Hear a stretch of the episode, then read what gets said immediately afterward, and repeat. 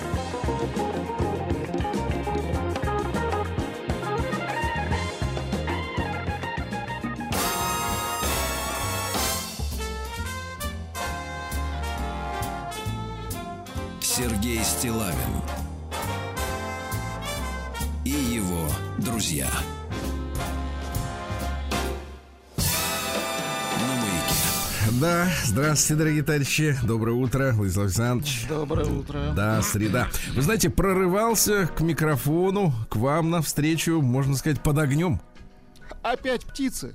Да, а то было да такого снова. Да, да, да. Причем, причем, если вчера, значит, соответственно, был э, э, просто отбомбар, отбомблен, отбомблен, то сейчас, значит, э, я напомню, дорогие друзья, дело в том, что э, рядом с э, вот мной некие птицы свели гнездо. Гнездятся, да. Вот там живут эти ребятки маленькие, рот раскрывают, просят есть. Вот, мам, мамаша там их кормит постоянно, а поскольку я каждое утро хожу туда-сюда, значит, мимо этого гнезда, они меня атакуют, и вот, значит, заметил новую тактику. Так. Э, Значит, если раньше бомбили сверху, Так. то теперь птица идет на бреющем полете прямо на меня. Это психическая атака. А потом выстреливает торпедой вперед. Удивительно. Да-да-да, попало мне в живот сегодня, представляете? Кошмар. Да, да, да. Вот, но я не огорчаюсь, потому что это материнский инстинкт. сундучок. Птица-мать, э, так сказать, да. конечно. Вот, э, отозвался э, наш поэт Виктор из Таганрога, Краснодара. Так. И вот на что? Вот тут интересно, вот надо бы составить, конечно, какой-нибудь э, алгоритм реакции наших слушателей на те или иные темы, которые затрагиваются в эфире. Потому что иногда думаешь, ну, какая-то проходная история. Нет, а вот у поэта что-то там шестереночки зацепляются в голове, начинается реакция. Здравствуйте, Сергей. Недавно у вас в программе была врач Ольга Кашубина, помните? Постоянно у нас в эфире. Да. Она постоянно рассказывает о том, что, ну, Что нельзя. грязь везде. Да. Грязище. Вот. Но медикам вообще жить страшно. Они везде видят грязь. Но, по крайней мере, они точно знают, что она есть. Она в собаке, в этом, в помидорах, везде грязь. Вот. Речь шла об отпуске, и Ольга посетовала на то, что набрала за время отдыха в теплой стране пару килограммов. Ну, для женщины это нормально. Но Вы знаете, может быть, кому-то покажется, что женщина это вот, как бы так сказать, какие-то неземные создания. Что это не человек, на самом деле, это Не человек звучит как-то презрительно, а вот Да-да-да. неземные создания, заметьте, как поэтично. Вот, но они тоже кушают, они очень любят покушать. Вы не представляете, как. Наоборот, они понимают, что им нельзя, поэтому наедаются по полной программе. Шутила, мол, что, эм, что за люди такие, которые придумали шведский стол. Так я объясню, говорит Виктор, не все врачи политически подкованы. Поэтому хочу провести небольшое политзанятие. Наше представление о скандинавах. Э, наше прес- представление о скандинавах это такие рослые бра- блондины-викинги, которые исполнены силы и благородства. Но есть среди них и очень хитрые. Итак, э, стихотворение про э, шведский стол. Давайте. Оль! Это заголовок. Ой, Оль. ты Русь моя. Нет, тогда Оль ты, Люсь моя. Это ж те самые Карлы, что тырят и тырят кораллы. Полтаву никак не простят и подлинно всячески мстят. Парламент, король, губернатор нас дразнят вступлением в НАТО. Опасно все это, чревато. В мире и так сложновато. Два мужика и две бабы, семья сладкозвучная Абба. Они для кого-то кумиры. У нас здесь свои ориентиры. Скажи, Астрид Линдгрен, душа, кто вьется вокруг малыша? Мы в дружбе такую э, в Европе не верим теперь ни шиша. Узнав наш инстинкт основной, придумали стол, а не свой. Ешь сколько хошь, пей венцо, чтоб треснуло наше лицо. Хорошо. Действительно, подкован Да, видимо, не раз едал там. Сергей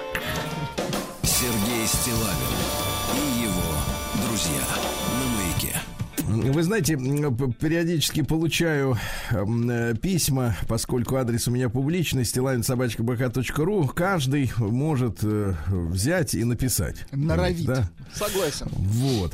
Единственное, что как бы вот все зависит от степени одаренности эпистолярной. Но по большому счету это же не такая запредельная вещь, как, например, вот высшая математика, да?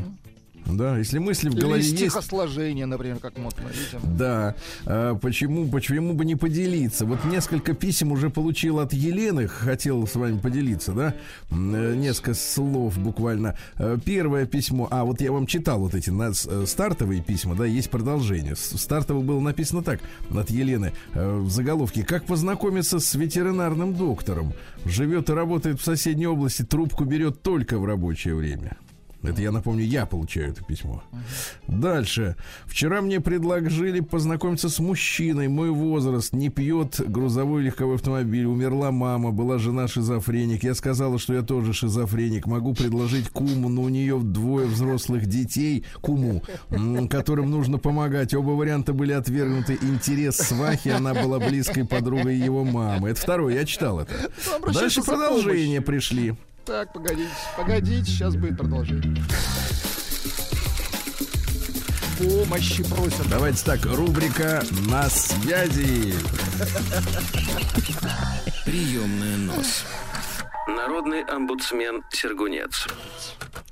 Знаете, в следующем письме присутствует фотография отправителя. Неплохо. Я вам его, соответственно, сейчас моментально переправил, чтобы вы посмотрели. И описали, что вы видите. Да, затем я вам Если прочту. Итак, открывайте почтовый ящик. Да, это, естественно, недораспространение. Мы с вами джентльмены. Ну, Вот, ну, мы... что могу сказать? Э, Человек, да? Жи- Нет, женщина. э, Короткая стрижка. Давайте не будем говорить про возраст, скажем так, а, в принципе, с опытом. Год- Нет, давайте так, годится.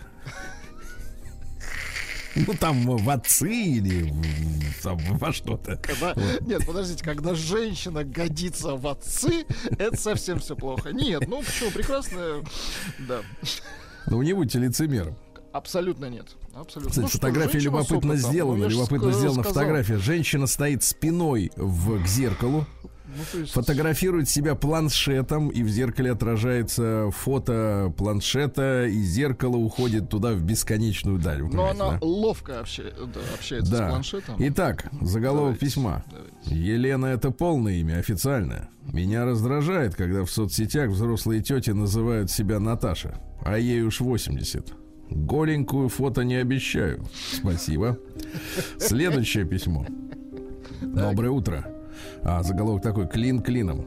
Моего воздыхателя взаимно, можно сказать, женили на фотомодели. Судя по нему, он остался доволен. Не могу понять, я фигуристая или страшная была в его глазах. И, наконец, финальное письмо. Надеюсь, что финальное, но не уверен. Также прикладывается фотография, но я уж вас поберегу.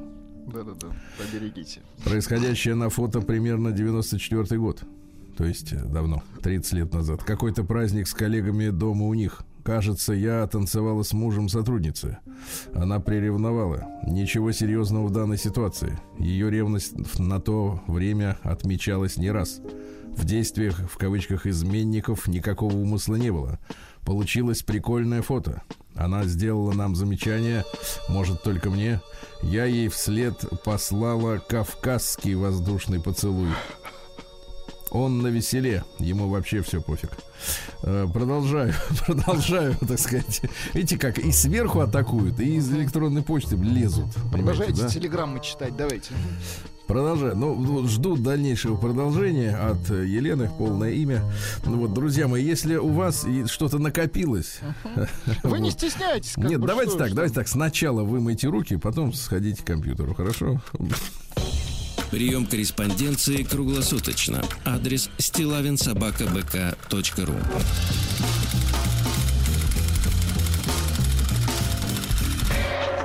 Фамилия Стилавин 2 Л. Друзья мои, ну и у нас сегодня ведь замечательный юбилей. М, э, 155 лет со дня рождения Константина Бальмонта. Мгм. Да, пять лет назад с помпой отмечала общественность определенного, так сказать, э, настроения, да. И ведь, э, ну давайте так, э, наверное, среди поэтов, да и писателей, которые у нас, в общем-то, нет, не то чтобы пруд пруди, но шкаф забить можно книжный, да. Вот, много очень людей, которые интересовались женщинами.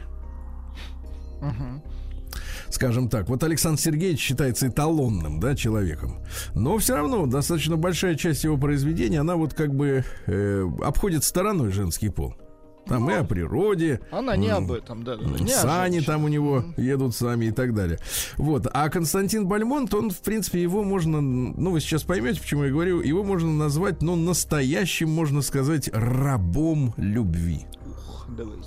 Да. Давайте несколько стихотворений. э, Вот. Итак, Константин Бальмонт. Ты мне понравилась так сразу от того, что ты так девственно, стыдлива и прекрасна, но за стыдливостью и сдержанно и страстно коснулось что-то сердца твоего. В твои глаза взглянув, я вижу в зыбком взоре, что страсть была тебе знакома и близка.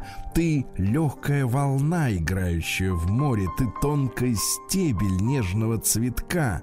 Дыханием ветерка в заветное мгновенье нарушена была твоя немая тишь, но было так легко его прикосновение, что ты его едва-едва таишь. Мне все же чудится, что ласки поцелуя ты ясно слышала и знаешь сладость их. И я, увидя зыбь глубоких глаз твоих, тебя люблю, желая и ревную. Слушайте, какой он кружевной, а. Но это было анестетическое Давайте. стихотворение. Давайте дальше углубимся. Давайте Я... вместе. Давайте. Нет, нет, вместе, вы знаете, я так не привык. Я, Я имею в виду слушатели нас. Что вы, ну что.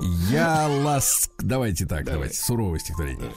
Я ласкал ее долго, ласкал до утра. Целовал ее губы и плечи, и она, наконец, прошептала «Пора, мой желанный, прощай же, до встречи».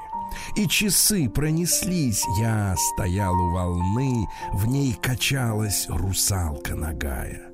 Но не бледная дева вчерашней луны, но не та, но не та, а другая. И ее оттолкнув, я упал на песок, а русалка со смехом во взоре вдруг запела. Простор полноводный глубок, много дев, много раковин в море. Тот, кто слышал напев первозданной волны, вечно полон мечтаний безбрежных. Мы с глубокого дна и у той глубины много дев, много раковин нежных. А? Какой наваристый. Да, да, да. Теперь дальше углубляем. Э, Значит, э, в поисках раковины. Я войду в зачарованный грот. Я узнаю всю сладость земную, там красавица милого ждет. Я воздушно ее поцелую. Горячо к ней прижмусь и прильну, в опьянении своем закачаю. Я люблю молодую волну, я желанье лапзаньем встречаю. Безгранично глубок небосвод, о, как небо, извините, и как небо мечтания бескрайны. Я люблю зачарованный грот, в нем для любящих вечные тайны, да? Переведено-то когда? Что значит переведено? Это по-русски. Как по-русски? Это наш поэт Константин Бальмонт. Как наш? Полностью. Наш Бальмон. То есть, получается, и вы Стилавин наш. Стилавин Тудей, а Бальмонт наш. Не путайте. Давайте. Печальные глаза, изогнутые брови, Какая властная в красота, Усмешкой горькою искажены уста. Зачем? Так глубоко волнуешь ты и манишь, И страшной близости со мной достигнув, Вдруг ты изменяешься, и вновь темно вокруг. Ты вновь чужая мне. Зачем? Я умираю. Что значит этот смех? Что значит этот взгляд? Глядят так ангелы, так духи тьмы глядят. И вторая часть этого стихотворения. Черноглазая лань, ты глядишь на меня, и во взоре твоем больше тьмы, чем огня. Не гляди, погляди. От любви я умру, я люблю этих глаз роковую игру. Что мне жизнь? Все забыл, все утратил, любя. Не пойму я тебя, не люблю я тебя. Ты ничья, никому этих глаз не понять. Подожди, подожди, дай хоть взглядом обнять. Глубоко заходит. Дальше для вас. Давай. Она отдалась без упрека. Она целовалась без слов. Как темное море глубоко, как дышат края облаков. Она не твердила «не надо». Обетов она не ждала, как сладостно дышит прохлада, как тает вечерняя мгла. Она не страшилась возмездия, она не боялась утрат, как сказочно светят созвездия, как звезды бессмертно горят. М? Отлично. Ну, еще давайте, для вас, для удовольствия, да? Да. Так, так, так, так, так. Ты льнешь ко мне, как гибкая лоза, и все твои движения красивы. Твоих волос капризные извивы пышнее, чем полночная гроза. Настолько же прекрасны, как и лживы, глубокие спокойные глаза, где искрится притворная слеза, где видны сладострастные порывы, тот будет твой безвольный раб всегда, кого ты отравила поцелуем. В нем прошлое погибнет без следа, в нем вечно будет жгучая вражда к тому, чем прежде был он так волнуем, к святыне, что погасла, как звезда. Да? И птички подходят. Вы включили вот эту подкладочку с птичками. Очень подходят. Это на живые птички прикормленные. Давайте, Давайте. что-нибудь еще интересного, да. Ну вот, например, мы с тобой сплетемся в забытии. Ты среди подушек на диване, я прижав к тебе уста мои на коленях в чувственном тумане. Спущенные тяжелые драпри, из угла нам светят канделябры, я увижу волны, блеск зари, рыб морских, чуть дышащие жабры белых ног, предавшихся мечтам, красоту и негу без предела, отданное стиснутым рукам, судорожно бьющееся тело, раковины. Да вот они опять, да. Да, да не они, а она. Раковины мягкий мрак любя. Дальних глаз твоих ища глазами. Понимаете? Буду сжечь, Что? впивать, вбирать тебя жадными, несытыми губами. Солнце встанет, свет его умрет. Что нам солнце, разуму угрозы? Тот, кто любит, влажный мед сберет с венчика раскрытой, скрытой розы. А? Что-то у него с раковинами было. Что-то было точно. Сегодня у нас 15 июня. Сегодня открывается Петербургский экономический форум. Да.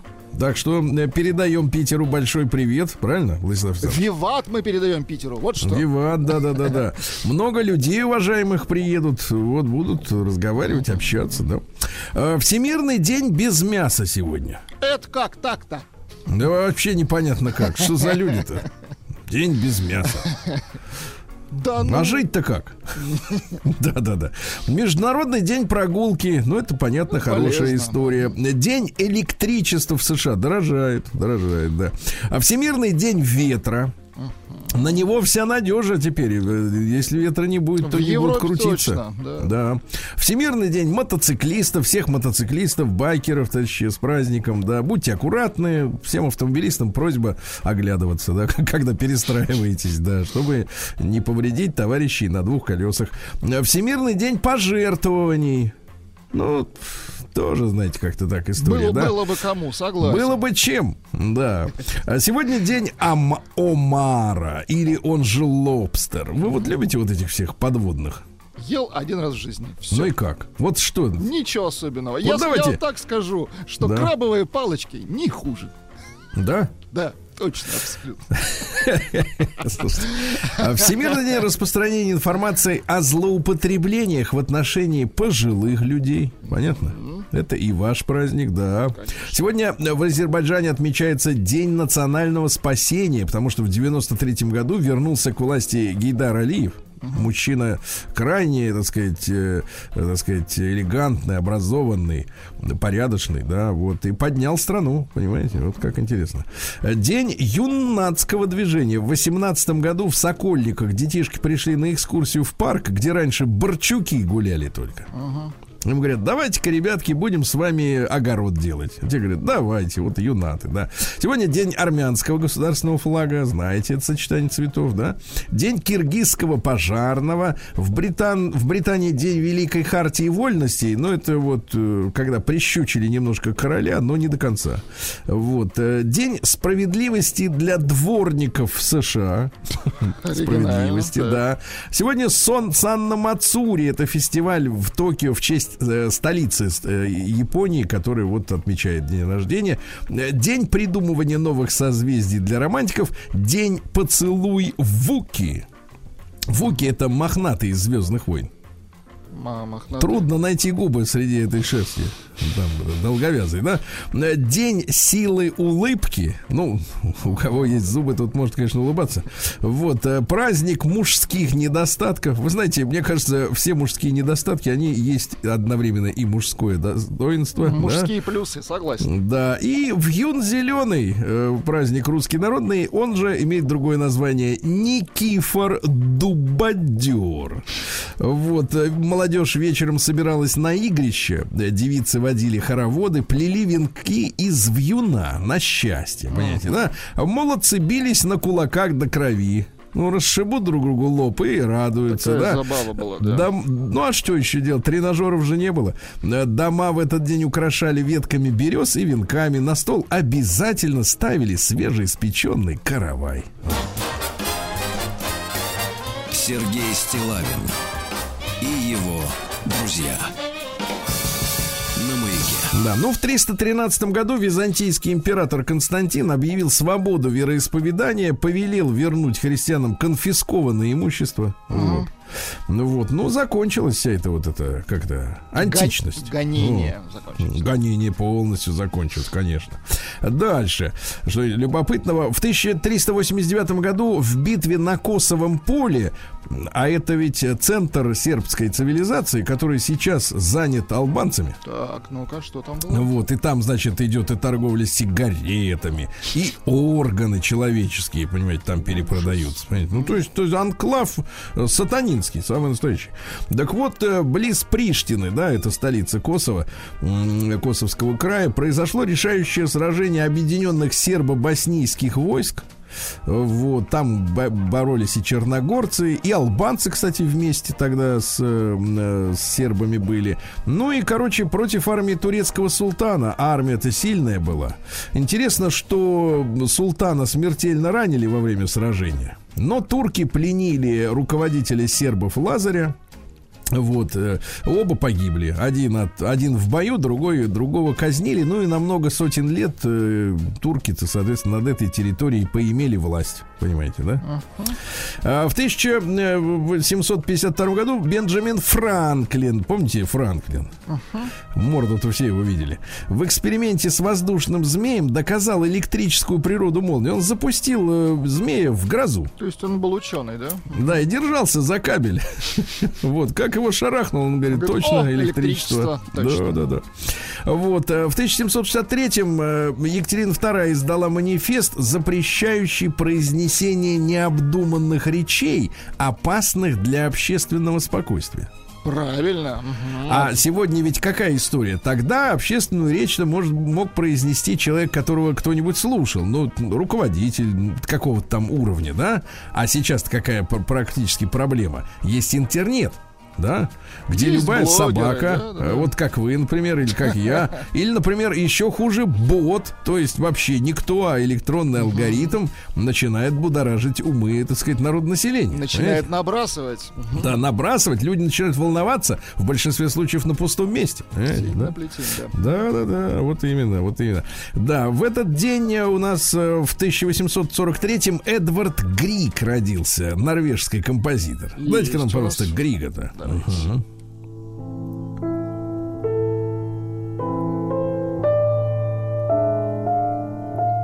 Да, да, да. Но Очень кто кому хорошо. довелось жить э, с начинающими пианистами за стенкой, все эту мелодию хорошо знают. Ну, Да-да-да. красивый мой, ну что. Дайте еще чуть-чуть э, удушающей красоты. Холодный мелодизм. Да.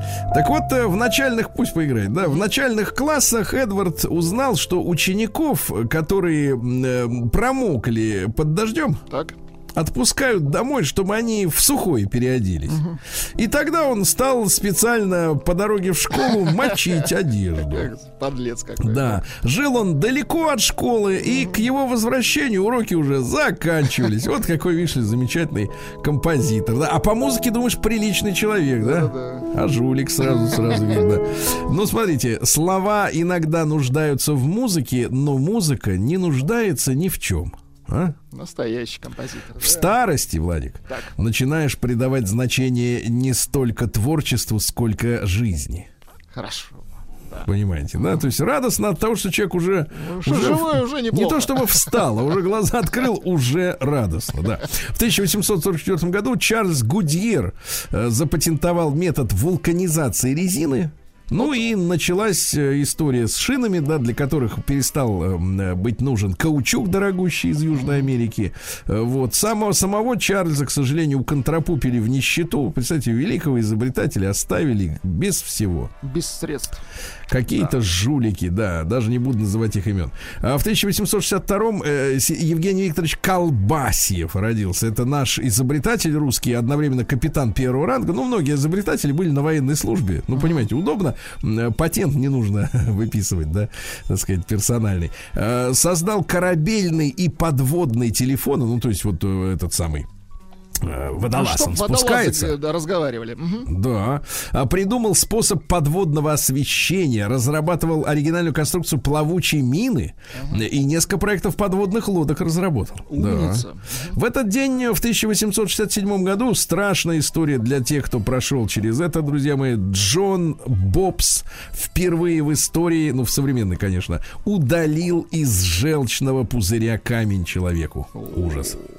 Ужас. Еще раз напомню, что в 1867 году, сегодня юбилей, получается 155 лет, э, родился назад э, Константин, для Владик, для тебя Дмитриевич, чтобы вы понимали, что это не иностранец.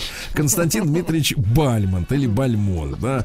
Ну, э, в общем-то, великолепный эротоман, скажем так. Слушайте, как его не запретили? Вот Не, ну давайте так, эротоман практик.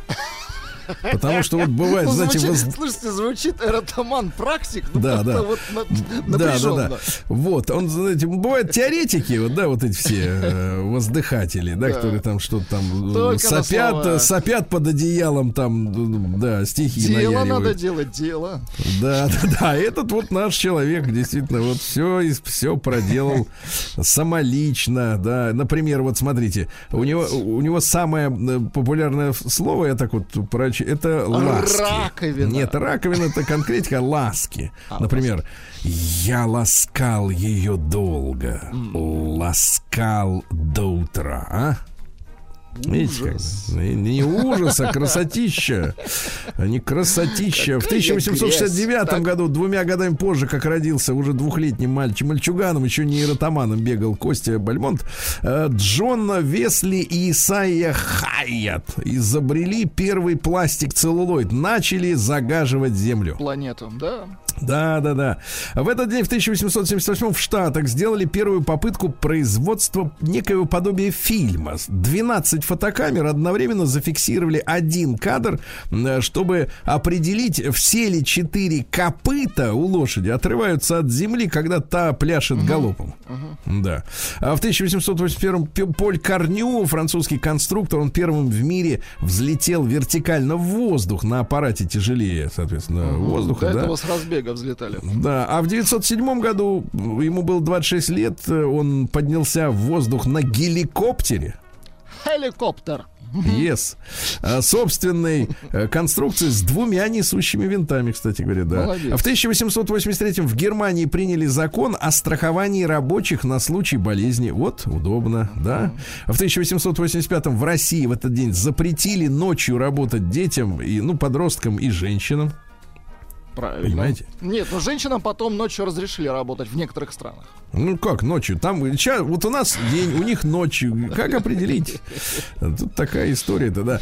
А, Вот э, в 1914 году родился Юрий Владимирович Андропов, очень загадочный советский руководитель. Строгий руководитель. Нет, потому что сегодня вот послушаешь некоторых обозревателей, которых еще не вычистили с Ютуба, да? Так, извините меня, человек-загадка.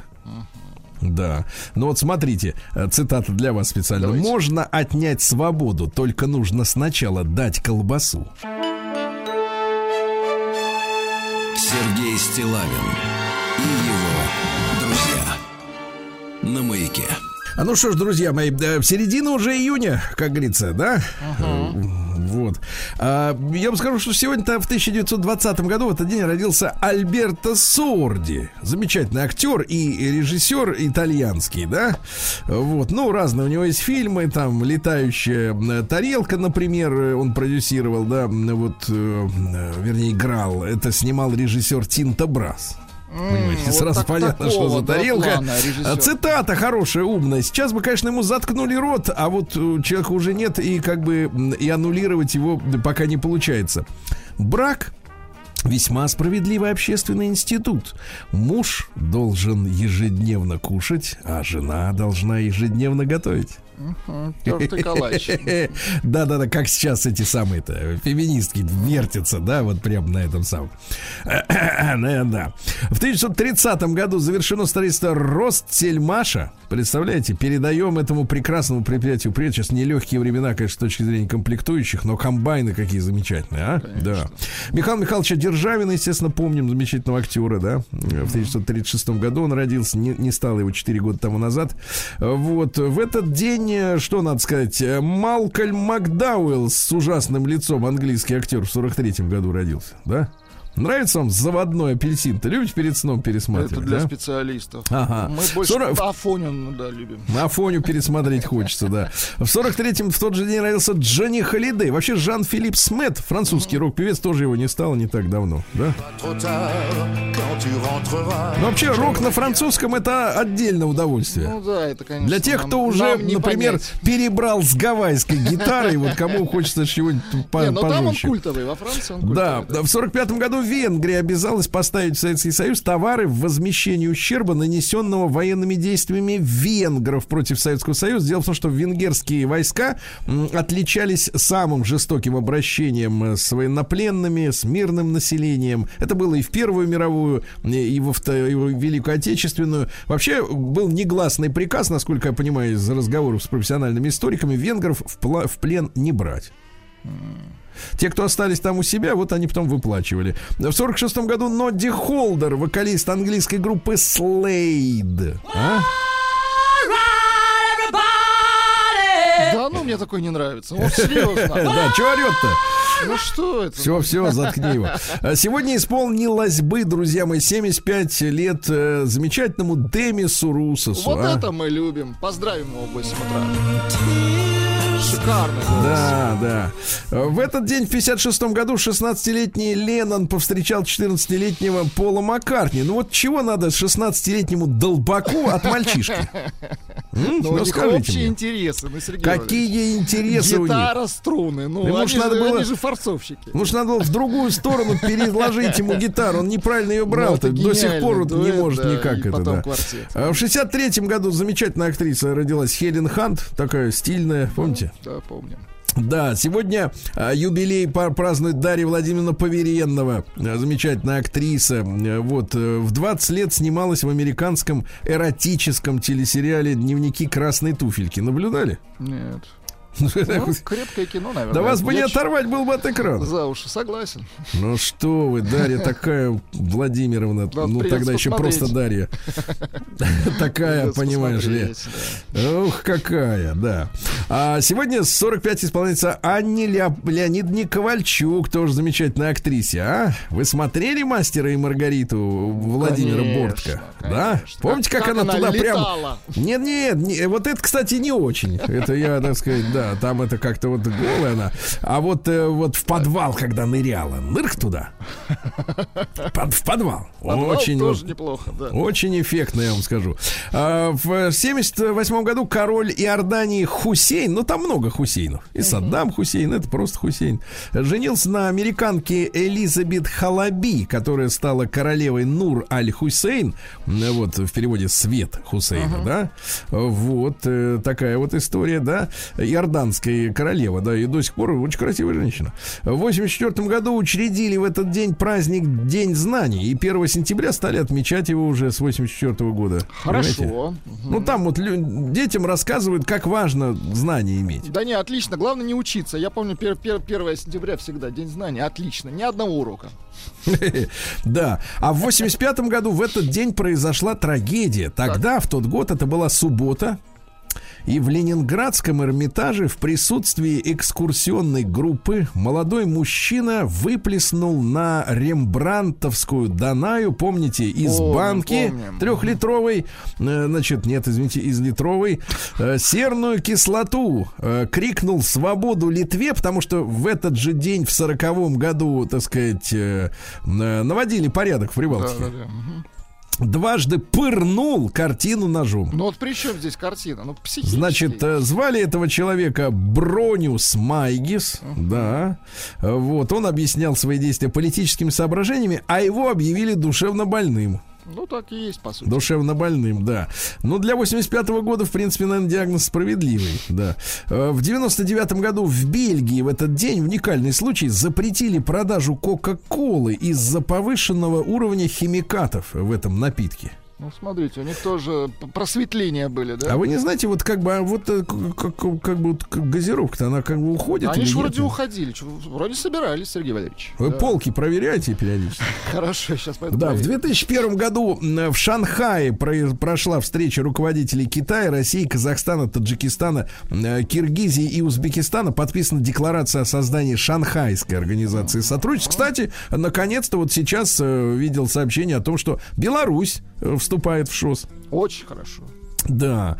Ну что, друзья мои, в 2015 году в этом день не стало Жанны Фриски. Помню. Вот, замечательная была девушка, я вам скажу так, легкая, озорная, вот, э, знаком лично, не настолько близко, насколько, может быть, хотел бы, но, э, вы знаете, вот действительно, она ведь, конечно, пела дурацкие, совершенно не, не, не оставившие, грубо говоря, в истории музыкальной классики э, треки, да, но, понимаете, вот как человек, это, наверное, передается даже в ее каких-то интервью, даже в фотографиях. Такая вот легкая советская девушка-комсомолка, несмотря на все, так сказать, эротические, может быть, как бы такие шаги, Фантазии.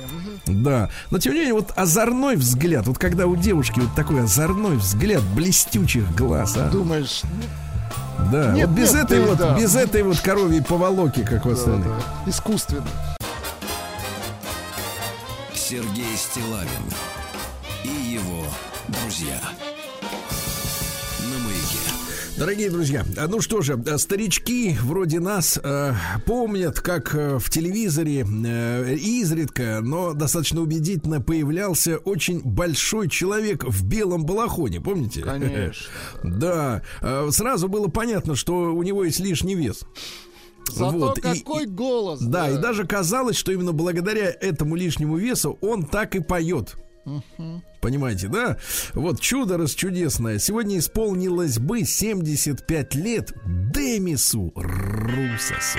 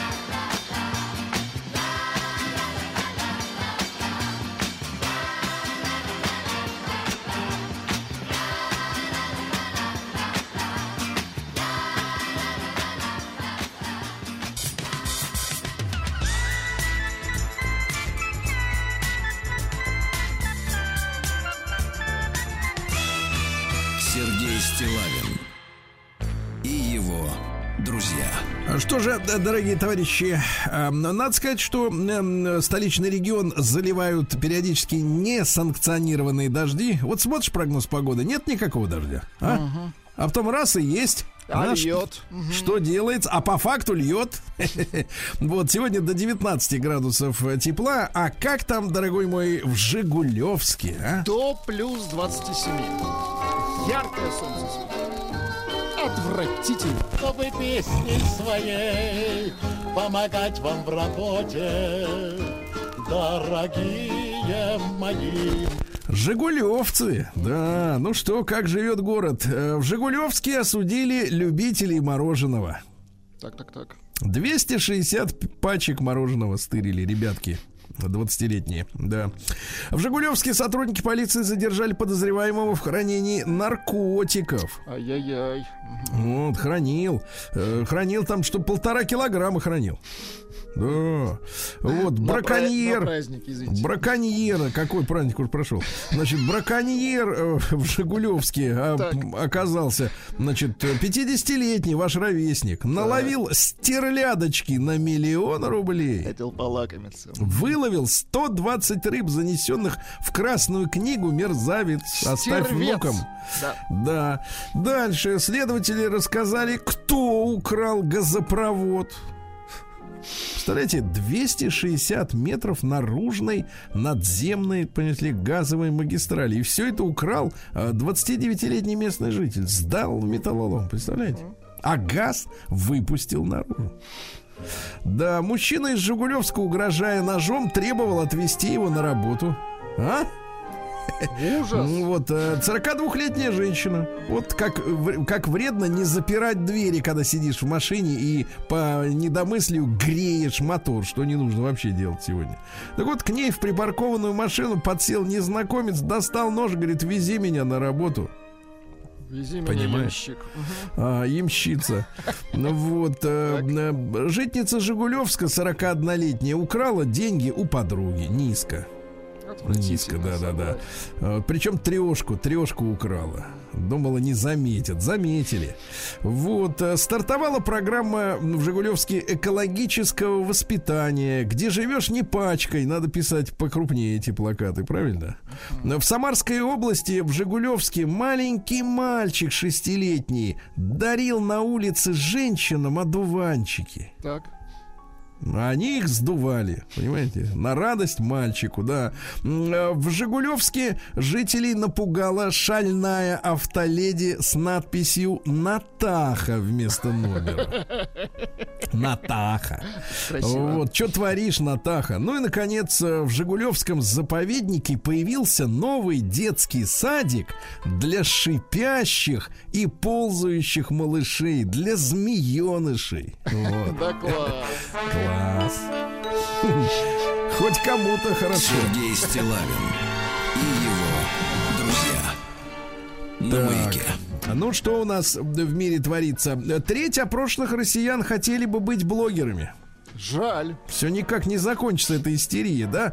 Причем э, 69% не считают э, блогерство серьезным занятием. Кстати говоря, вот в этом есть тоже ошибка. Проблема в том, что если действительно делать все качественно, по уму и хорошо, да, то, конечно, это трудозатратная история. Другое дело, что само по себе она смысла не имеет, да? Но затраты требуются серьезные. Вино становится все более популярным в России. Да, отлично. Каждый третий не реже раза в месяц. Каждый третий.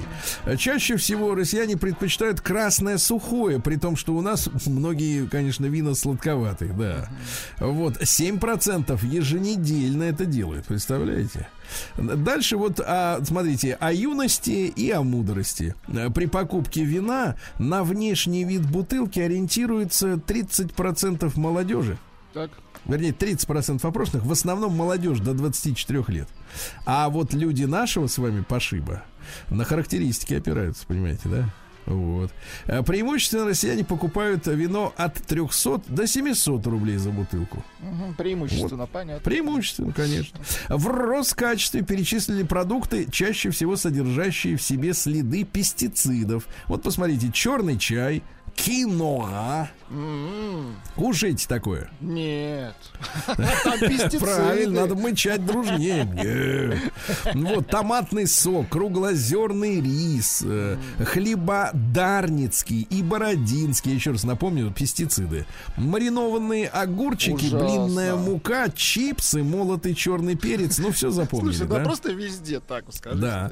А чтобы извести колорадского жука, надо на нашатырном спирту настоять полынь и золу.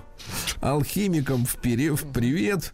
В Москве стоматолог открыл кабинет прямо в квартире бывшей жены, чтобы не платить за аренду. Неплохо. А его, Удобно. видишь ли, это выл- вы, выломали оттуда. Представляешь, мужика-то, да. Владелец фастфуд сети «Еда и точка» решил подать иск против э, э, нового Макдональдса «Вкусная точка». Да, Сергей Панкратов, вот владелец более 20 филиалов, в том числе своей сети, говорит, что это фактически рейдерский отхват. Не захват, а отхват. Ну вот, поскольку он успешно развивался, а тут, понимаешь, на его названии паразитируют. а? Отвратительно. Да. В Беларуси из школьных библиотек убирают книжки лауреата Нобелевской премии Алексеевич. Ну, помните, Пасквиль-то написал. О, ну, конечно. Ну, Вот. э, Разработан защищенный российский мессенджер на замену Телеграмму. Ростех создал мобильный мессенджер Калибри с VPN-клиентом Неплохо. и специальным криптографическим модулем на microSD-карте. Представляете? Класс. А, Госдума одобрила расширение понятия государственной измены. Понимаем. Конечно. Вот. а Россиянин отсудил 600 тысяч у Макдональдса за машину, которую поцарапал уборщик одного из ресторанов. Инцидент произошел год назад. Машину припарковал, пошел внутрь. В это время уборщик наводил порядок на территории. Дурачина распылял воду под высоким давлением, чтобы собрать мусор, а грязь и гравий, сбитые водой, рикошетировали в сторону машины и поцарапали боковину. Вот чучело. Мгм. 600 тысяч рублей штрафа, да. В Госдуме предложили штрафовать за выброшенных домашних животных до 200 тысяч рублей. А может нам приобретение животных как-то вот тоже Ну, обложить как и с оружием, да-да-да. Как-то вообще Да, каким-то. вы- вы- выяс- Справку. Выяснять Кстати, психически нормальный почему, человек. почему психическому, вот как вы, можно завести кота, например? Да, да, проверять Да. меня ж не проверили. Николай Цискоридзе заявил, что ему запрещают стричь волосы. Видите как, да. А кроме того, кроме того, он за- рассказал, что многие возрастные коллеги по театру носят вставные локоны. Сдал плешивых, да.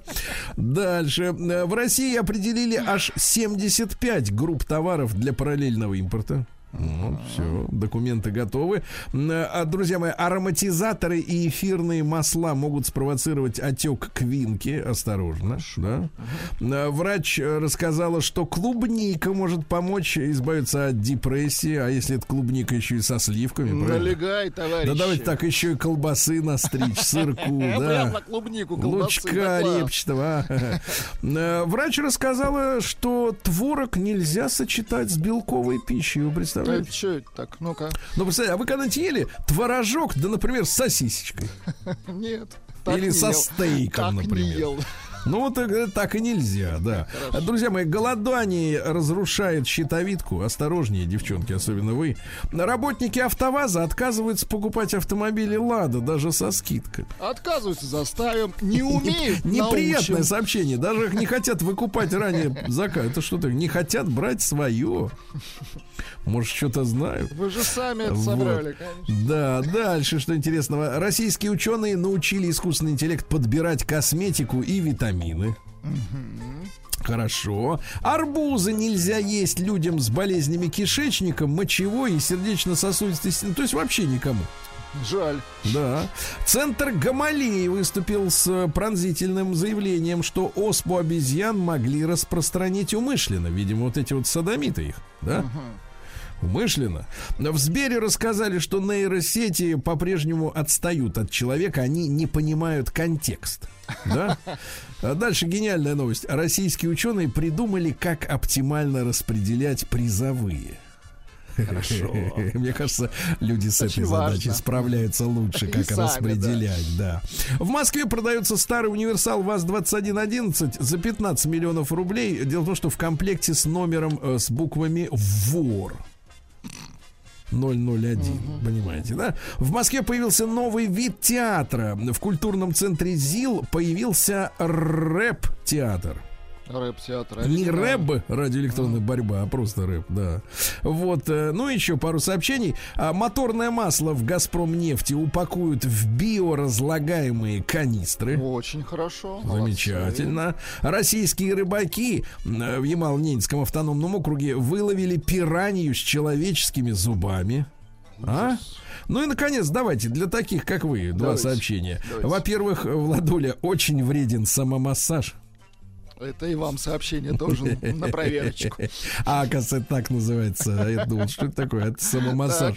Ну и, наконец, Еще э, психолог э, назвала доступное каждому человеку хобби для того, чтобы подправить душевное здоровье. Оказывается, вышивка подправляет. И вот смотрите, женщины испокон веков, они постоянно мастерили, да, что-то, рукодельничали, вышивали, ткали, да. У них руки были заняты, они так вот не надрывались морально-то, у них и нервы не шалили, истерики не закатывали. А сейчас они что, в руках ничего, кроме смартфона, да? Вот, видишь как. Никуда не годится. Согласен. Каждый в руки прялку, правильно? Вот. Да-да. Ну что, Эмбер Хёрд доигралась, все выкинули из, из Аквамена ее за вранье про Джонни Деппа, да? Туда и дорога, Обраточка правильно? прилетела, Да. понятно. А врачи рассказали, что э, беременным можно пить кофе каждый день. Ну, наконец-то, это прорыв. А то они сомневались. А, неочевидная причина снижения либидо у женщин выяснилась. А, слабость интимных мышц, вы представляете? Ай-яй-яй. Да, а как вот их подкачать, интересно бы э, знать, да? Ну и что, еще пару сообщений. Во-первых, 18-летняя дочь Чарли Шина и Деннис Ричардс, такая э, отъявленная красотка, э, стала работать на OnlyFans вебкам-моделью, понимаете, да? Молодец. Все тело на продажу. Ну и, наконец, э, блогерша показала простой способ визуально уменьшить талию, если ты толстая. Ну-ка. Надо надеть пояс сверху на платье, и все получится, девчонки. Гениально. Я тоже всегда так делаю. Ну, вы-то куда? а? Визуально. Новости капитализма. Так, ну что у нас э, с- э, творится в мире капитализма и насилия, да? Во-первых, э, жирные кислоты влияют, э, так сказать, э, положительно на снижение риска болезни Альцгеймера. А жирные Жирные. кислоты, это у нас что? Ну-ка. Это не жир. А что Э, это? Это другое. Это кислота. Это кислота, но тоже необычная, понимаете, да? Дальше. А, мужчина сделал татуировки кроссовок у себя на ногах, потому что устал платить за новую обувь. Ну, вы можете у меня в Телеграме Стилайн Прекрасно. посмотреть на этот шедевр. Причем э, у кроссовки Nike. Понятно. Предпочтение. Мгм. Да, то есть он вот босиком, а со стороны вроде как и нет, да. Да Как-то связано с нежеланием покупать новую обувь, не очень мне понятно. Амазон компанию заподозрили в массовом подкупе популярных блогеров. Понятно. Ай-яй-яй-яй. Вам не перепало ничего, вы рекламировали.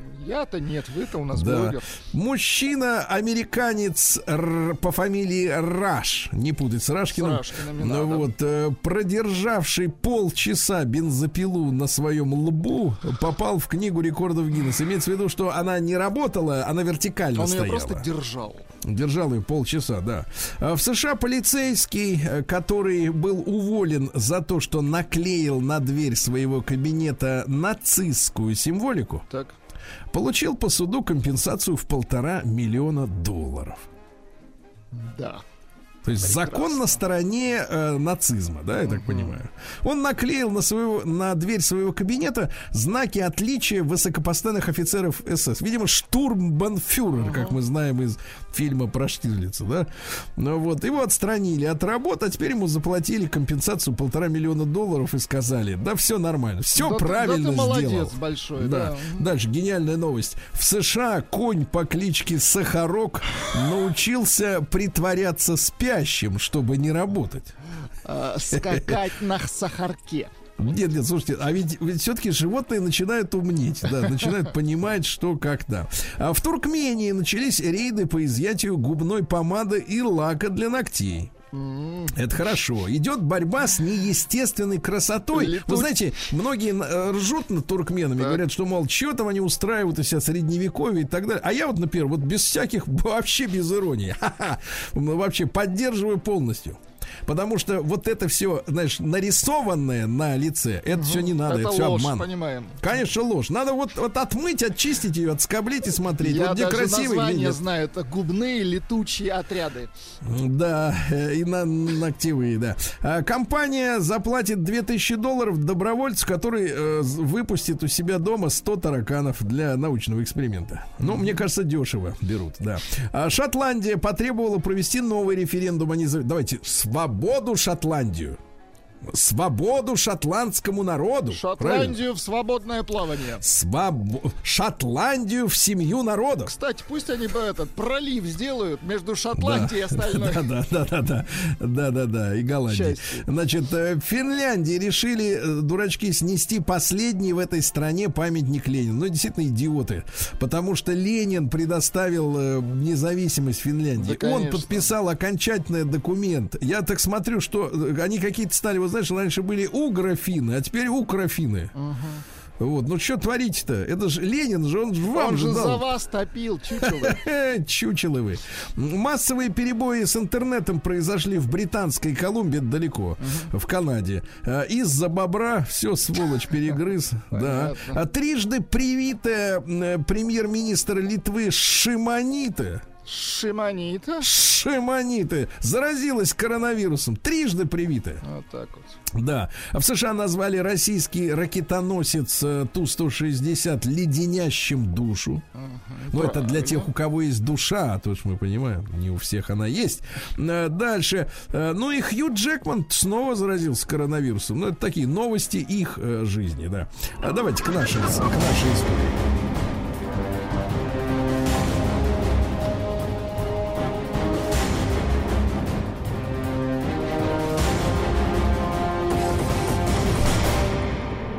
Россия криминальная. На тему э, того, что 30% нашего населения хочет быть блогерами. Что придется вам делать? А вот что. На, на Сахалине блогерша в состоянии сильного алкогольного опьянения вела стрим и выбрасывала из съемной, ве- из съемной квартиры вещи, которые могла поднять.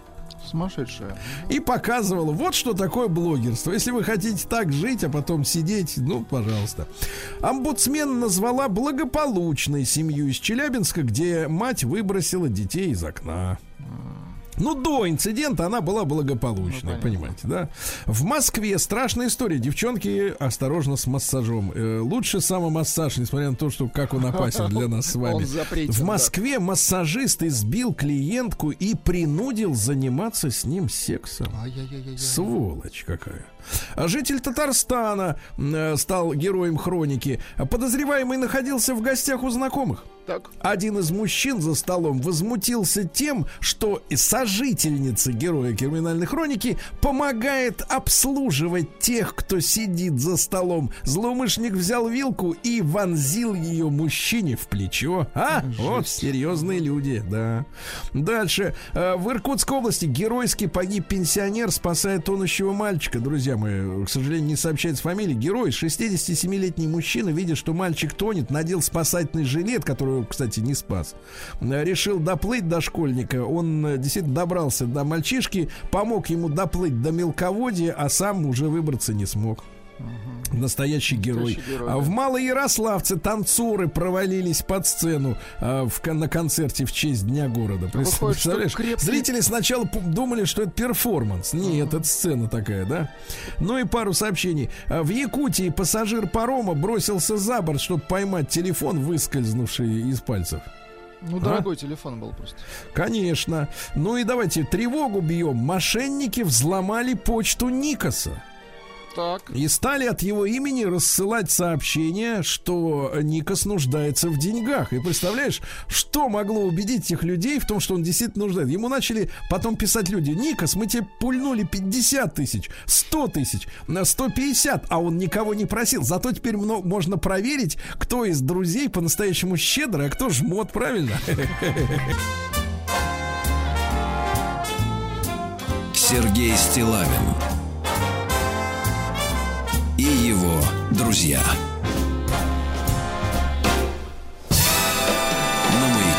Дорогие друзья, мы сегодня немножко изменили наше привычное расписание, нашу сетку, э, ну, в силу э, желания э, пообщаться с тем э, человеком, который с, нам, с нами может пообщаться в это время. Мы, конечно же, идем навстречу э, нашим дорогим гостям, докладчикам, если у них так складываются обстоятельства жизни. Да, ну, ничего страшного нет в том, что наши рубрики немножко поменяются местами. Дело в том, что сегодня, м, э, 15 июня, но в 1953 году родился э, прекрасный китайский руководитель Си Цзиньпинь. Понимаете? Понимаю. Вот, друзья мои, мы решили, что э, этому человеку стоит уделить внимание. э, тем более сегодня открывается юбилейный 25-й Петербургский экономический форум, э, на котором наверняка будут обсуждаться важные вопросы, в том числе и э, сотрудничество, несмотря на все обстоятельства. Э, узнать побольше об этом человеке, об этом руководителе, э, руководителе, о его жизни, как он пришел к власти, да, и э, чем он руководствуется, хотя, конечно же, Восток дело тонкое, и, в общем-то, я так понимаю, в восточной традиции не принято афишировать. Да вообще умные люди не афишируют э, своих каких-то намерений, планов, э, чтобы, э, так сказать, враги поменьше знали. С нами Александр Валерьевич Ершов, э, научный сотрудник Центра новейшей истории Китая. Института Дальнего Востока, Академии наук, преподаватель Института Конфуция Российского государственного гуманитарного университета, переводчик-синхронист. Александр Валерьевич, доброе утро. Да. Здравствуйте, Сергей Валерьевич. Да, спасибо большое, что вы с нами. Александр Валерьевич, ну вот э, Си Цзиньпин, да, м, насколько я понимаю из таких отрывочных сведений, которые есть, может быть, сегодня в СМИ или в, в интернете, там у каких-то блогеров или э, журналистов, китаеведов, я так понимаю, что очень непростой судьбы наш герой, и в юности э, он пережил так достаточно серьезные лишения, да, потому что юность его пришла там на 50-е, 60-е годы. М, Вот с вашей помощью хочу воссоздать картину его жизни. Э, Вот, Александр Валерьевич, прошу. А, Вы знаете, Сергей Валерьевич, вы абсолютно правы. Судьба у него была очень непростая. В общем-то, здесь можно было бы написать роман или снять э, замечательный драматический фильм, потому что судьба Си Цзиньпина, э, она фактически тесно и неразрывно связана с э, наиболее трагическими историями страницы Китая 20 века, и в частности середины 20 века. А, Сначала, в общем-то, все было неплохо. Он родился в семье крупного функционера, как мы все знаем, и жизнь его складывалась, как и его сестер, в общем-то, довольно благополучно. Но дальше произошел слом, как и у многих и многих сотен тысяч э, китайцев э, во время культурной революции. Собственно, даже раньше, после еще большого скачка 1958 года, его отец попал в опалу, ну и во время культурной революции он был посажен в тюрьму. А вот э, что интересно в данном случае, потому что, в общем-то, здесь э, не то чтобы особо уникальный момент э, для него конкретно, э, для Си Цзиньпина я имею в виду, то есть есть и другие люди, и тоже дети высокопоставленных чиновников, которые тоже, в общем-то, в этот момент они оказались в опале, но интересен выбор, который э, каждый человек делает в данном конкретном случае. Вот мы с вами помним историю десятилетней давности, был такой господин Бусилай. Тогда активно это обсуждали, в общем-то, противопоставляли его Си Цзиньпину, говорили, какой он вот тоже, собственно, сторонник э, инноваций, готов э, меняться и так далее. Но вот Босилай период э, как раз культурной революции, когда его отца Боебо то- также репрессировали, он-то выбрал как раз э, вступить, стать хунвейпином, и, в общем-то, по некоторым данным, которые где-то подтверждаются, где-то нет, тут спорный момент, он даже отца, собственно, успел, э, в общем-то, на нем потренироваться э, п- побить его, доказать верность идеям Мао. А вот Си Цзиньпин, он, э, собственно, такого пути не выбирал. Он действительно был э, сослан, было такое движение, значит, вверх горы, вниз деревни, чтобы э, вот нести свет необразованным массам, и он порядка 7 лет прожил в довольно бедном регионе на северо-западе Китая, в провинции Шанси. И жизнь его была, ну, тут у нас просто эфира не хватит рассказывать, жизнь у него была очень непростая.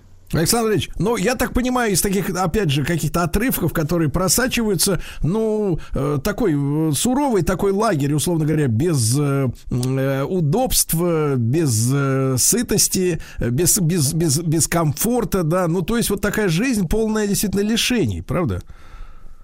Ну, э, понимаете, в чем дело? Там, когда пишут пещеры, они немножко не так описывают некоторые исследователи. Не понимают, что это такое, это лесовые пещеры. То есть в них на тот момент действительно много населения вот в этом регионе, в силу его географической специфики, много жило. То есть для тех, кто привык жить в таких условиях, ну, наверное, ничего страшного. Но он-то не привык, он-то рос с детства в других условиях. То есть для него это был действительно серьезный вызов. А не просто, как модно сейчас говорить, выйти, из зоны комфорта, он оказался абсолютно в других условиях, в другом мире, с другими людьми, в абсолютно другом окружении, в очень жестком окружении.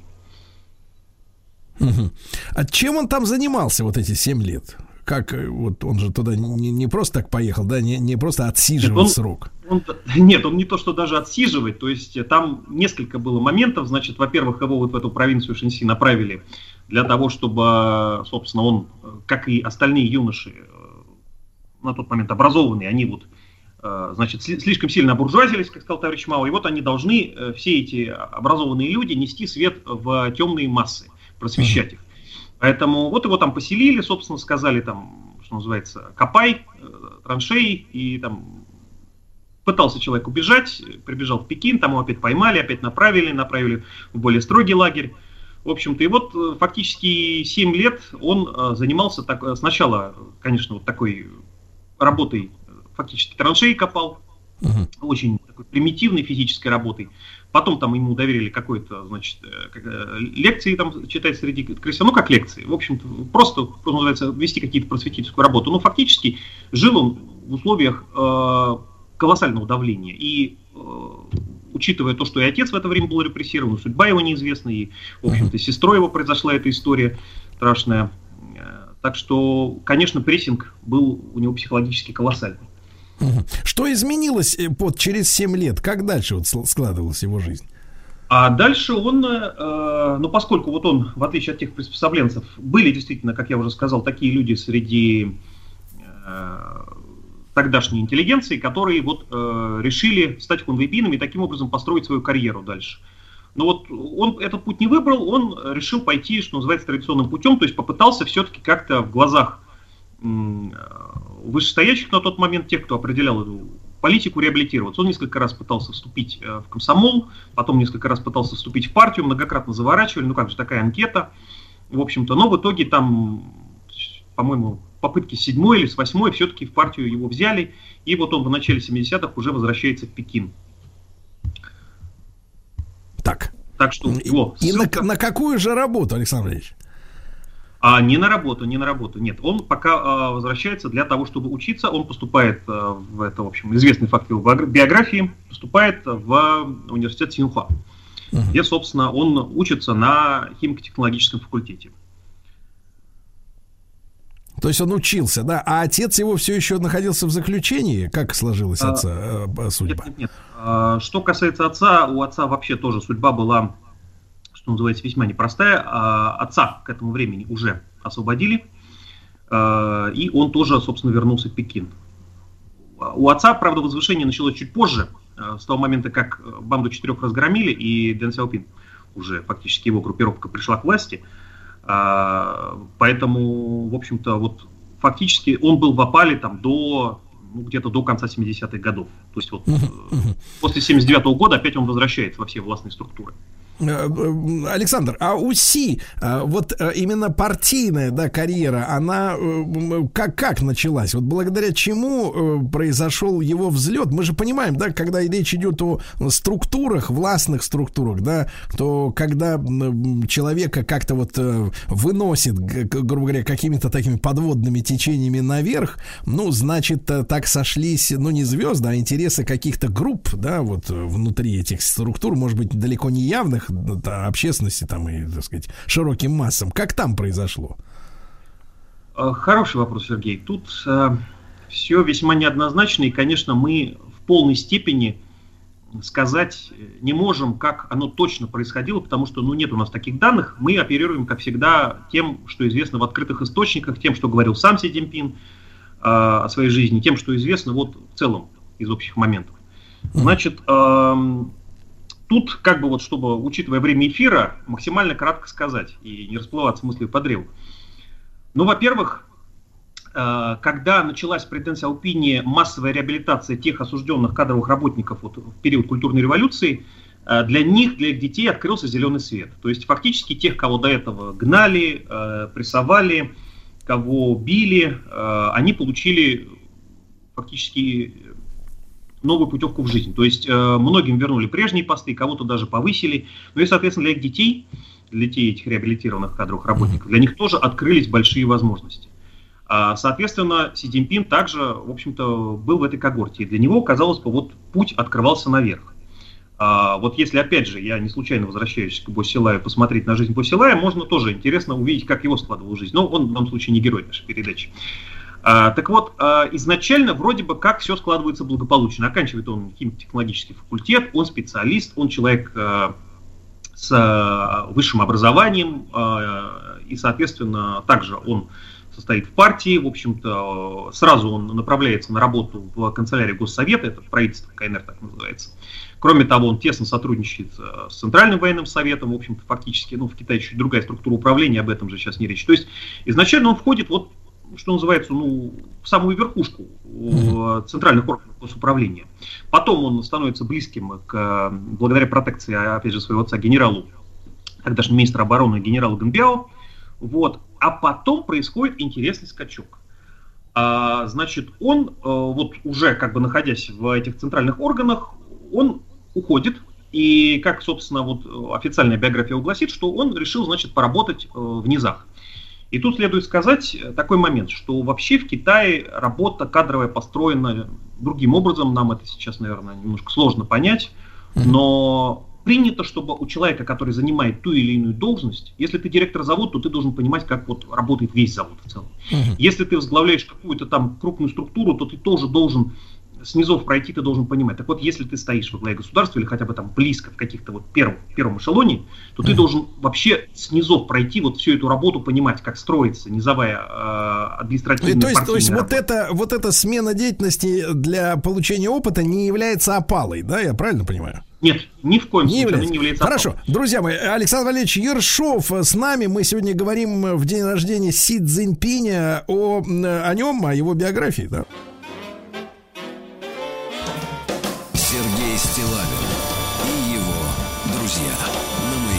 Друзья мои, с нами Александр Валерьевич Ершов, научный сотрудник Центра новейшей истории Китая, Института Дальнего Востока, Академии наук, преподаватель Института Конфуция, РГГУ и переводчик-синхронист. В день рождения Си Цзиньпиня об этом китайском лидере мы сегодня говорим. Э, Конечно, в, от- в имеющийся у нас временной промежуток. Александр Валерьевич, так вот, сколько времени у Си Цзиньпин находился, вот как говорится, на пониженных постах, как мы бы анализировали с нашей точки зрения?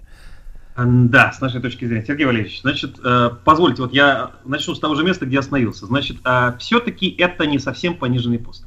Это не ссылка, это не опала, наоборот. Э, В общем-то, здесь единственное, как трактовать, то есть поехал ли он сам, как он э, биография официально говорит, или, может быть, это был совет отца.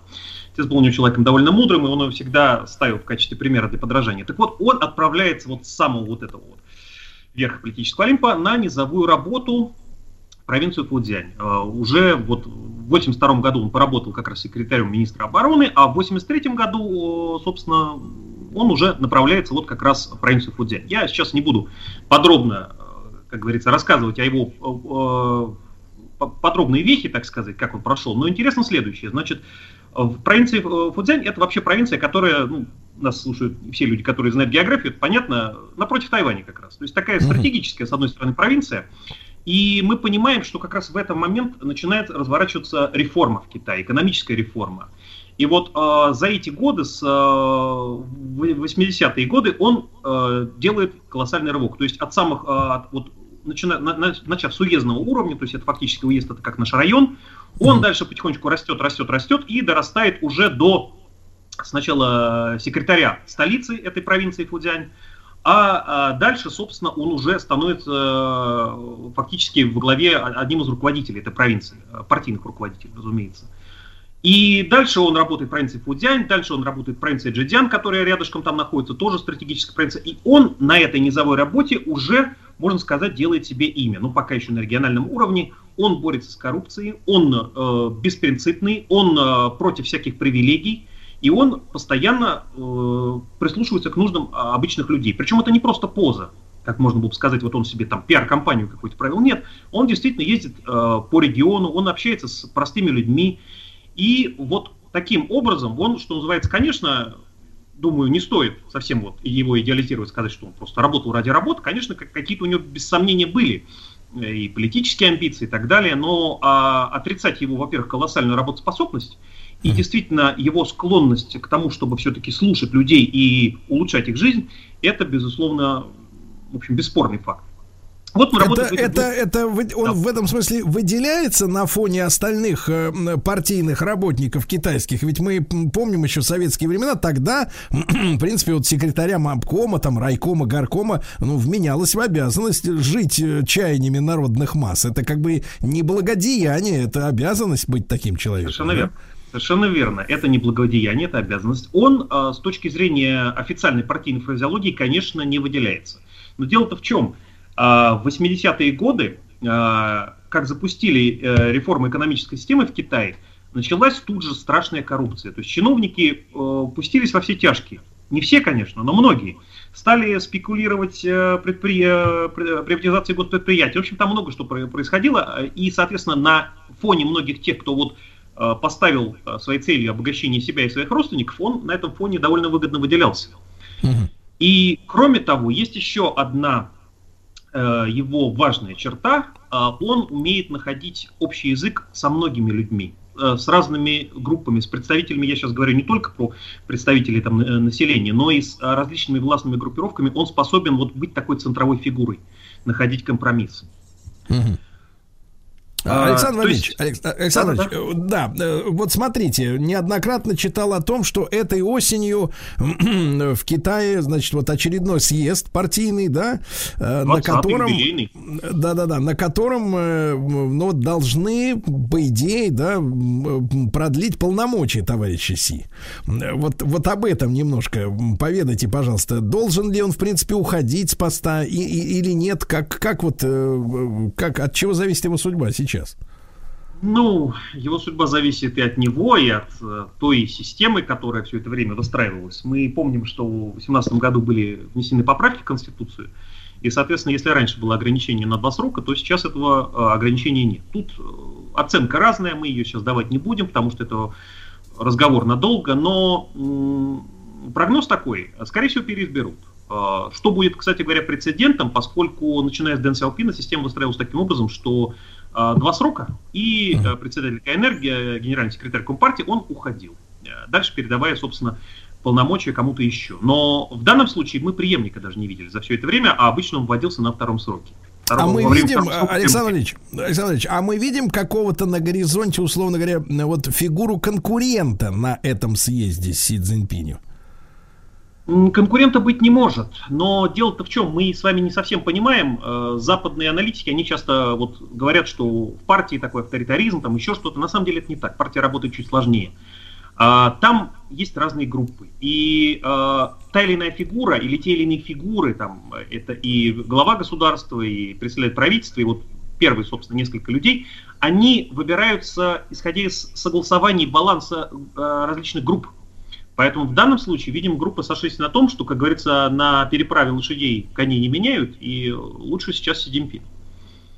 Мгм. Александр Ильич, мы, конечно, не успели затронуть тему Тайваня, потому что, ну, основные э, такие спекулятивные, скажем так, заявления среди наших там журналистов или блогеров, э, они значит, диаметрально противоположны. Одни говорят, что, э, значит, вот маневры свидетельствуют о том, что Китай собирается силой брать Тайвань, а другие заявляют, что ни в коем случае это противоречит идеологии самой китайской, да, менталитету.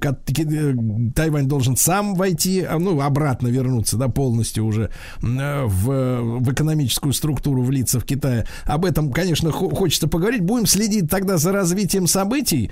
Э, Вот, э, помнить о том, что осенью 20-й съезд Коммунистической партии Китая. Вот, Александр Валерьевич, вам большое спасибо за наш сегодняшний короткий, но Да, тем не пожалуйста. менее разговор. Да, Александр Ершов, научный сотрудник Центра новейшей истории Китая, Института Дальнего Востока, Академии наук. Ну и товарища Си Цзиньпиня с днем рождения. Сергей Стилавин и его друзья. На маяке. Tonnerre sur ma terre, j'ai le coup de minuit. Lâchez ton cœur, j'ai peur, mais je dois sauver ma vie. Je sens mon corps changer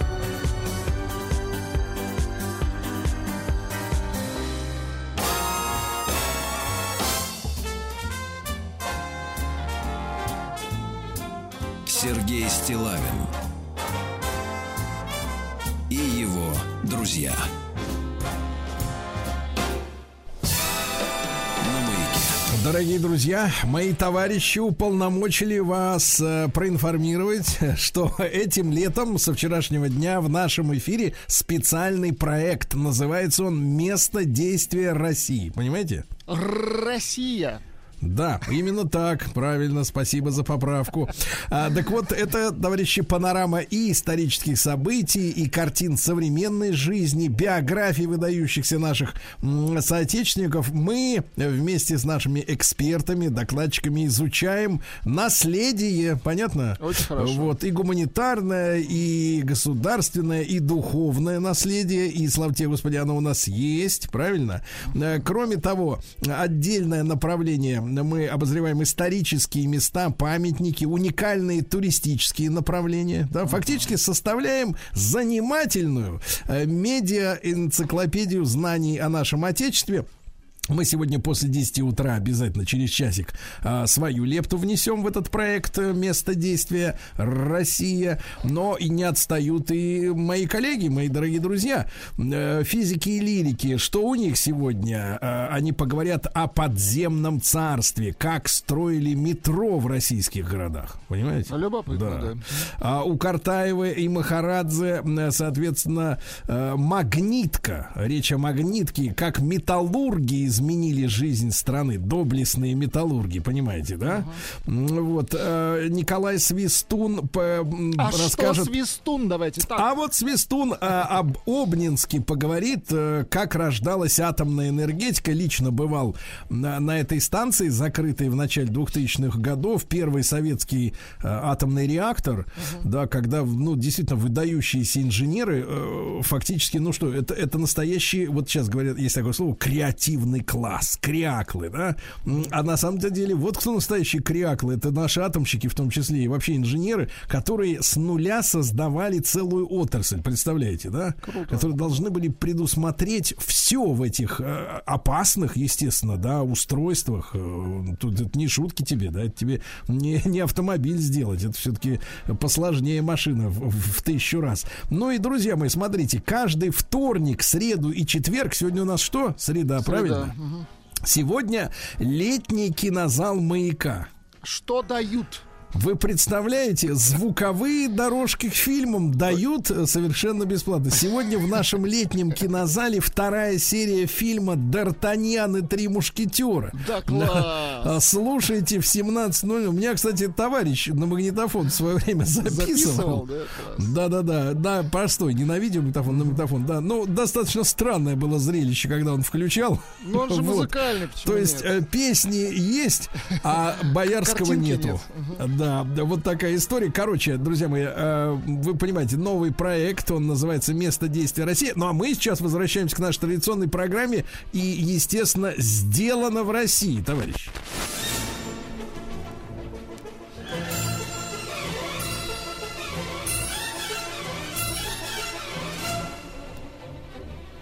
Сделано в России.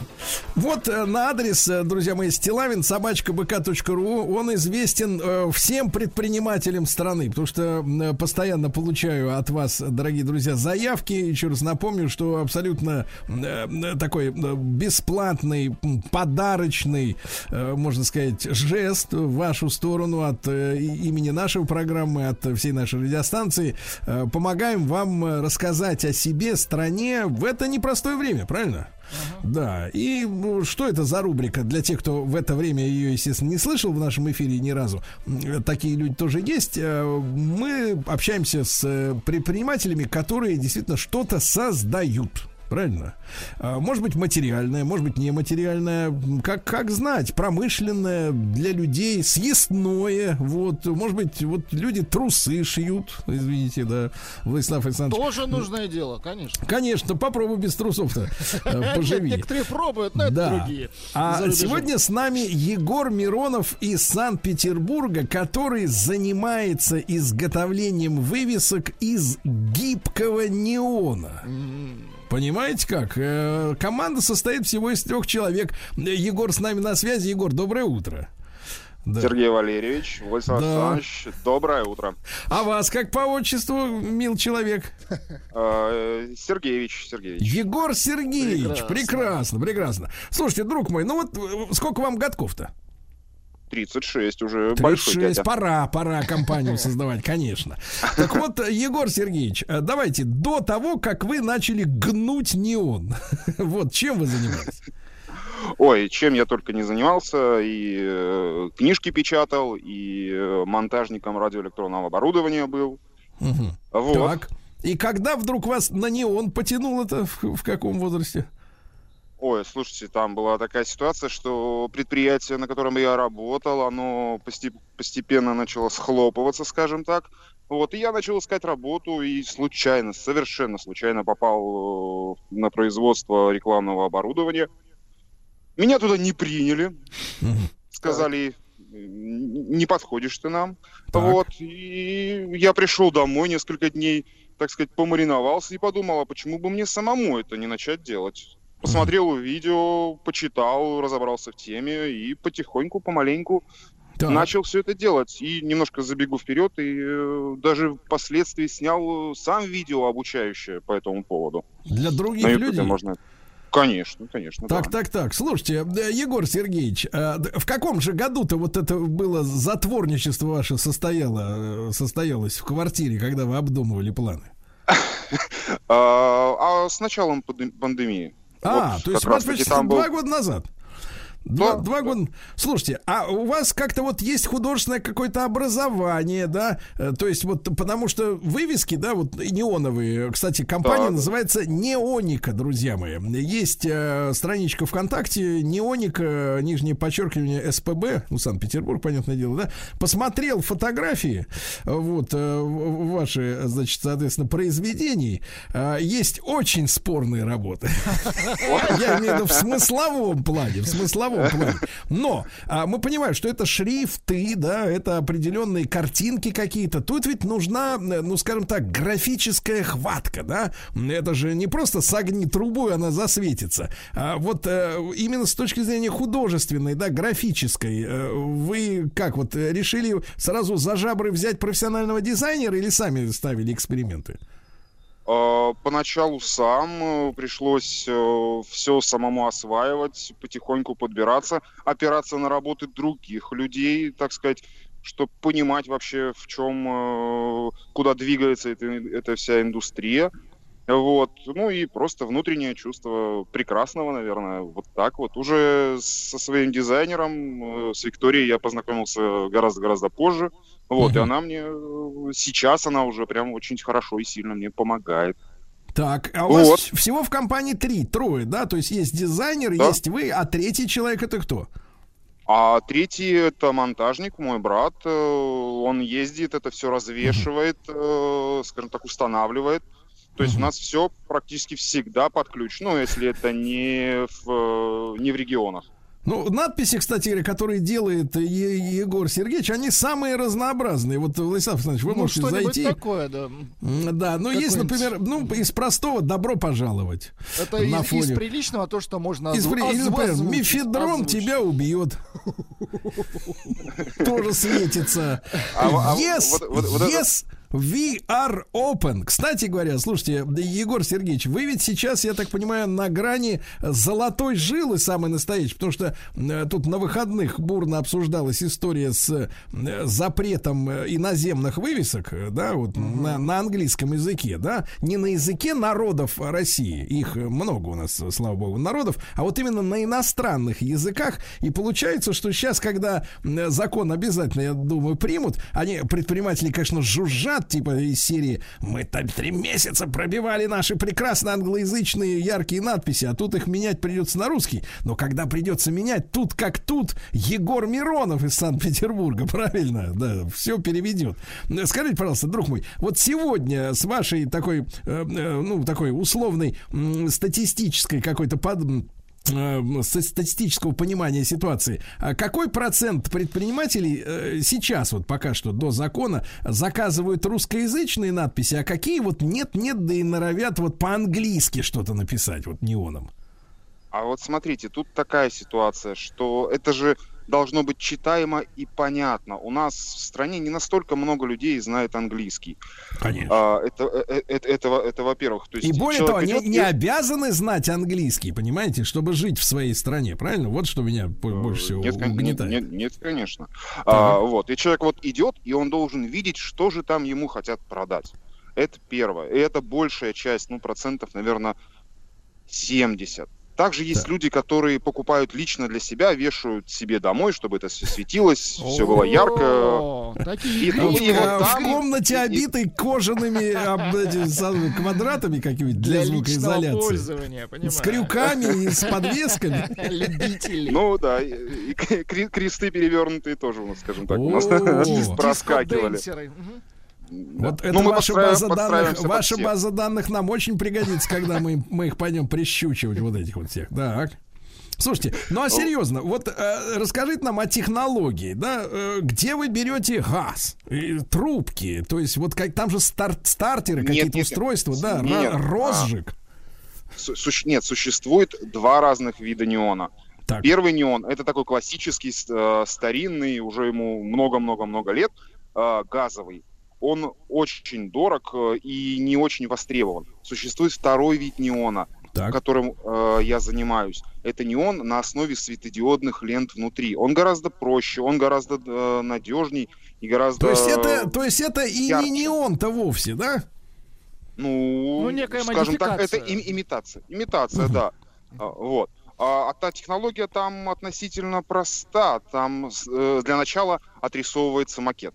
Наш э, дизайнер, она же по совместительству и конструктор, она знает очень много технических нюансов, э, отрисовывает на основании запроса заказчика. Да. Потом это, это, этот макет улетает на фрезеровку, берется э, оргстекло различное, там вариантов э, масса. Это же практически всегда индивидуальный заказ. То Да. есть то, это не, не серийно все. Ну, вот. конечно. А за- за- зате- затем это прилетает, э, вот э, это стекло, покупается неон, прилетает ко мне, и я это уже все на, на месте, все это собираю, там очень много пайки. Ну, скажите, много а из орг тонких- стекла что делается? Вот обычный неон, мы же понимаем, это стеклянная трубка, внутри газ, правильно, да? И- Есть Ну вот. такое, да. А у вас тоже есть трубка, внутрь которой засовываются эти диоды? Или, или как это вот, если Он- по радио, а, конечно, объяснять это сложно, но тем не менее. Гру- грубо говоря, это силиконовая оболочка, внутрь которой вставлена светодиодная лента различных цветов. И Так, вариантов силикон. там очень. А, Ну, мы с Владиславом Александровичем все-таки люди взрослые, нам не по 36 уже давно, да? Мы, что касается силикона, тут Ну, э, как бы вдоль и поперек. да. Вы скажите, вас, ну тут вопрос в том, что силикон, ну, по крайней мере, тот, с которым мы работали, он обычно имеет свойство разгинаться. А как его же согнуть э, в форму буквы? Вы, у вас там все надписи всякие там, За- да, за открыто, вас. закрыто, то всё, вот я вижу баранина, свинина, говядина, вот свежее мясо, например, ваша работа, да? Это же вы выгибаете силиконовые трубки, получается, да, вот э, в форме букв, а как зафиксируется-то как, чтобы она обратно-то не раскручивалась? А есть такие замечательные клеицы анакрилатные. Вот вы наверняка их видели, э, секундные такие маленькие тюбики продаются. А мы пользуемся аналогами, которые просто У вас литровые, объема да? для- Ну, хотел, хотелось бы, чтобы литровыми продавали, но таких Так. нет, к сожалению. Вот. А, и все вот это приклеивается, приклеивается настолько сильно, что это воз- невозможно разобрать, то есть сломать это не так То есть, просто. погодите, вот эти силиконовые трубки приклеиваются на какую-то основу, на пластик, я так понимаю. Да, да, да, на оргстекло прозрачный. и- Мгм. Да, именно на прозрачной такая тонкая-тонкая аккуратная работа, с которой Так. далеко не все справляются. Слушайте, а как делается, смотрите, я вот у вас наблюдаю, опять же, еще раз, ребят, посмотрите, Неоника СПБ, это ВКонтакте есть группа. Так вот, а, у вас же буквы, они же не слипаются в одно целое, да, то есть каждая буква отдельно. Птица, то есть это вот П отдельно, Т отдельно, а из э, электродинамики, из второго закона я понимаю, что, в принципе-то цепь-то электрическая должна быть непрерывная от буквы к букве, да, как вот это делается, что у вас А они отдельно? А это все сделано аккуратно, с обратной стороны идет проводка. Она сделана, сделана так, чтобы ее было практически незаметно. Мгм. Вот. И там э, прокладывается параллельно последовательно все это спаивается, все это герметизируется, и все это прекрасно светится, ярко Слушайте, привлекает а скажите, внимание. пожалуйста, а заказчик получает э, товар, как говорится, в каком виде? Это такая прозрачная, ну, условно говоря, я примитизи- примити- примитивити- примитивитизирую, притими, по- поняли, да, что я хочу сказать? упрощаю. Упро-. Вот, наконец-то, русский язык мне в помощь, да. Упрощаю. Это такая прозрачная, грубо говоря, картина получается, да, вот жесткая, м, которую можно Да. и протереть тряпкой и все, а внутри между двумя листами, условно говоря, прозрачного пластика, вот как раз зажата эта история с буквами, да, например. Э, Да, то есть э, заказчик получает, э, скажем так, вывеску, которую, если он хочет, берет и вешает куда надо. То есть это уже абсолютно готовый продукт, который, Мгм. который нужно просто как картинку повесить на стену, в окно или в любое другое место. Мгм. Слушайте, и создает из-за того, что это прозрачный пластик, создается ощущение, что просто вот, например, внутри стекла, ну, вернее, за стеклом висят просто буквы в воздухе, да, вот светящиеся. Э, Да, именно так. На, на это и направлено, чтобы было как можно меньше заметно э, са- сам- само стекло и Так, так, так. Всё Слушайте, было а вот красиво. электрооборудование, которое необходимо, это же, так сказать, как, какие токи там подсвечивают, там, и, и, м, там какой-то этот э, трансформатор у вас, наверное, есть, Адаптер да? наверняка, да. Да, там обязателен э, блок питания, обычно там э, 12 вольт. Подключаемся мы к розетке, никаких батареек, то есть это служит тут до- достаточно долго, мы Мгм. и гарантию на нее даем. э, э, Это понятно. э, Слушайте, скажите, пожалуйста, а по сравнению с классическим неоном, который вот дорогой, там в 1911 году он появился, действительно, там 111 лет назад, э, насколько э, вот эти диоды современные, да, которые вы запи- запихиваете в силиконовые трубки, вот, насколько долгосро... долговременнее работает, долгосрочнее? А, Дольше. В, в сре- в среднем, а, а, в среднем, опираясь на мой опыт, э, больше года, но по заявлению производителя у них от 30 до 50 тысяч часов наработки. То есть это больше трех лет они могут сп- спокойно Слушайте, а работать. какие, если- какие цвета, то есть количество цветов какое? То есть бесконечно, видимо, да, можно варьировать? А, ну, не всегда. Существует отдельный вид неона, так, так называемый RGB, где цвет можно настроить так, как тебе хочется. Такой, Мгм. такой какой, какой тебе зах- э, по желанию твоему. Но, как правило, это самые ходовые. Это синий, зеленый, э, оранжевый, красный, очень красивый бирюзовый. А, обычные Людям базовые, нравится. базовые цвета. Да, ну и друг мой, вот скажите, просто, а вот э, цена какая вот за такую надпись, например, вот э, вижу у вас тут на- там разные варианты, да, вы за площадь берете или по какой, по какому принципу прайс э, определяете? А, и, за, и за размер, и за сложность, за количество элементов. Завитков. А, Мгм. Вот. Соответственно, чем проще, тем оно дешевле. Но, опять же, это всегда, абсолютно всегда индивидуальный подход и попытка просто быть честными с заказчиками, потому что Я опираясь... чувствую, я чувствую в голосе как петербургскую, так сказать, прекрасную речь, так и честность, да, Владислав? Конечно. Саму чесноту чувствую. Чеснота. Вот. Да, да, чеснота, она просто вот э, за у меня есть чеснометр, чеснометр, да, он за, зашкаливает, сейчас вылетит пробка из него. Вот, значит, вот вылетела. А, друзья мои, ну что, а, Егор Сергеевич Миронов, видите, получил отставку из рекламной кампании и решил сам э, заняться работой. Трое человек, Неоника, Санкт-Петербург. Вот, спасибо да, Егору Сергеевичу большое за участие. Друзья ну вы знаете мой адрес, стилайнсобачкабк.ру. Предприниматели всея Руси, давайте так скажем, да? Обращайтесь!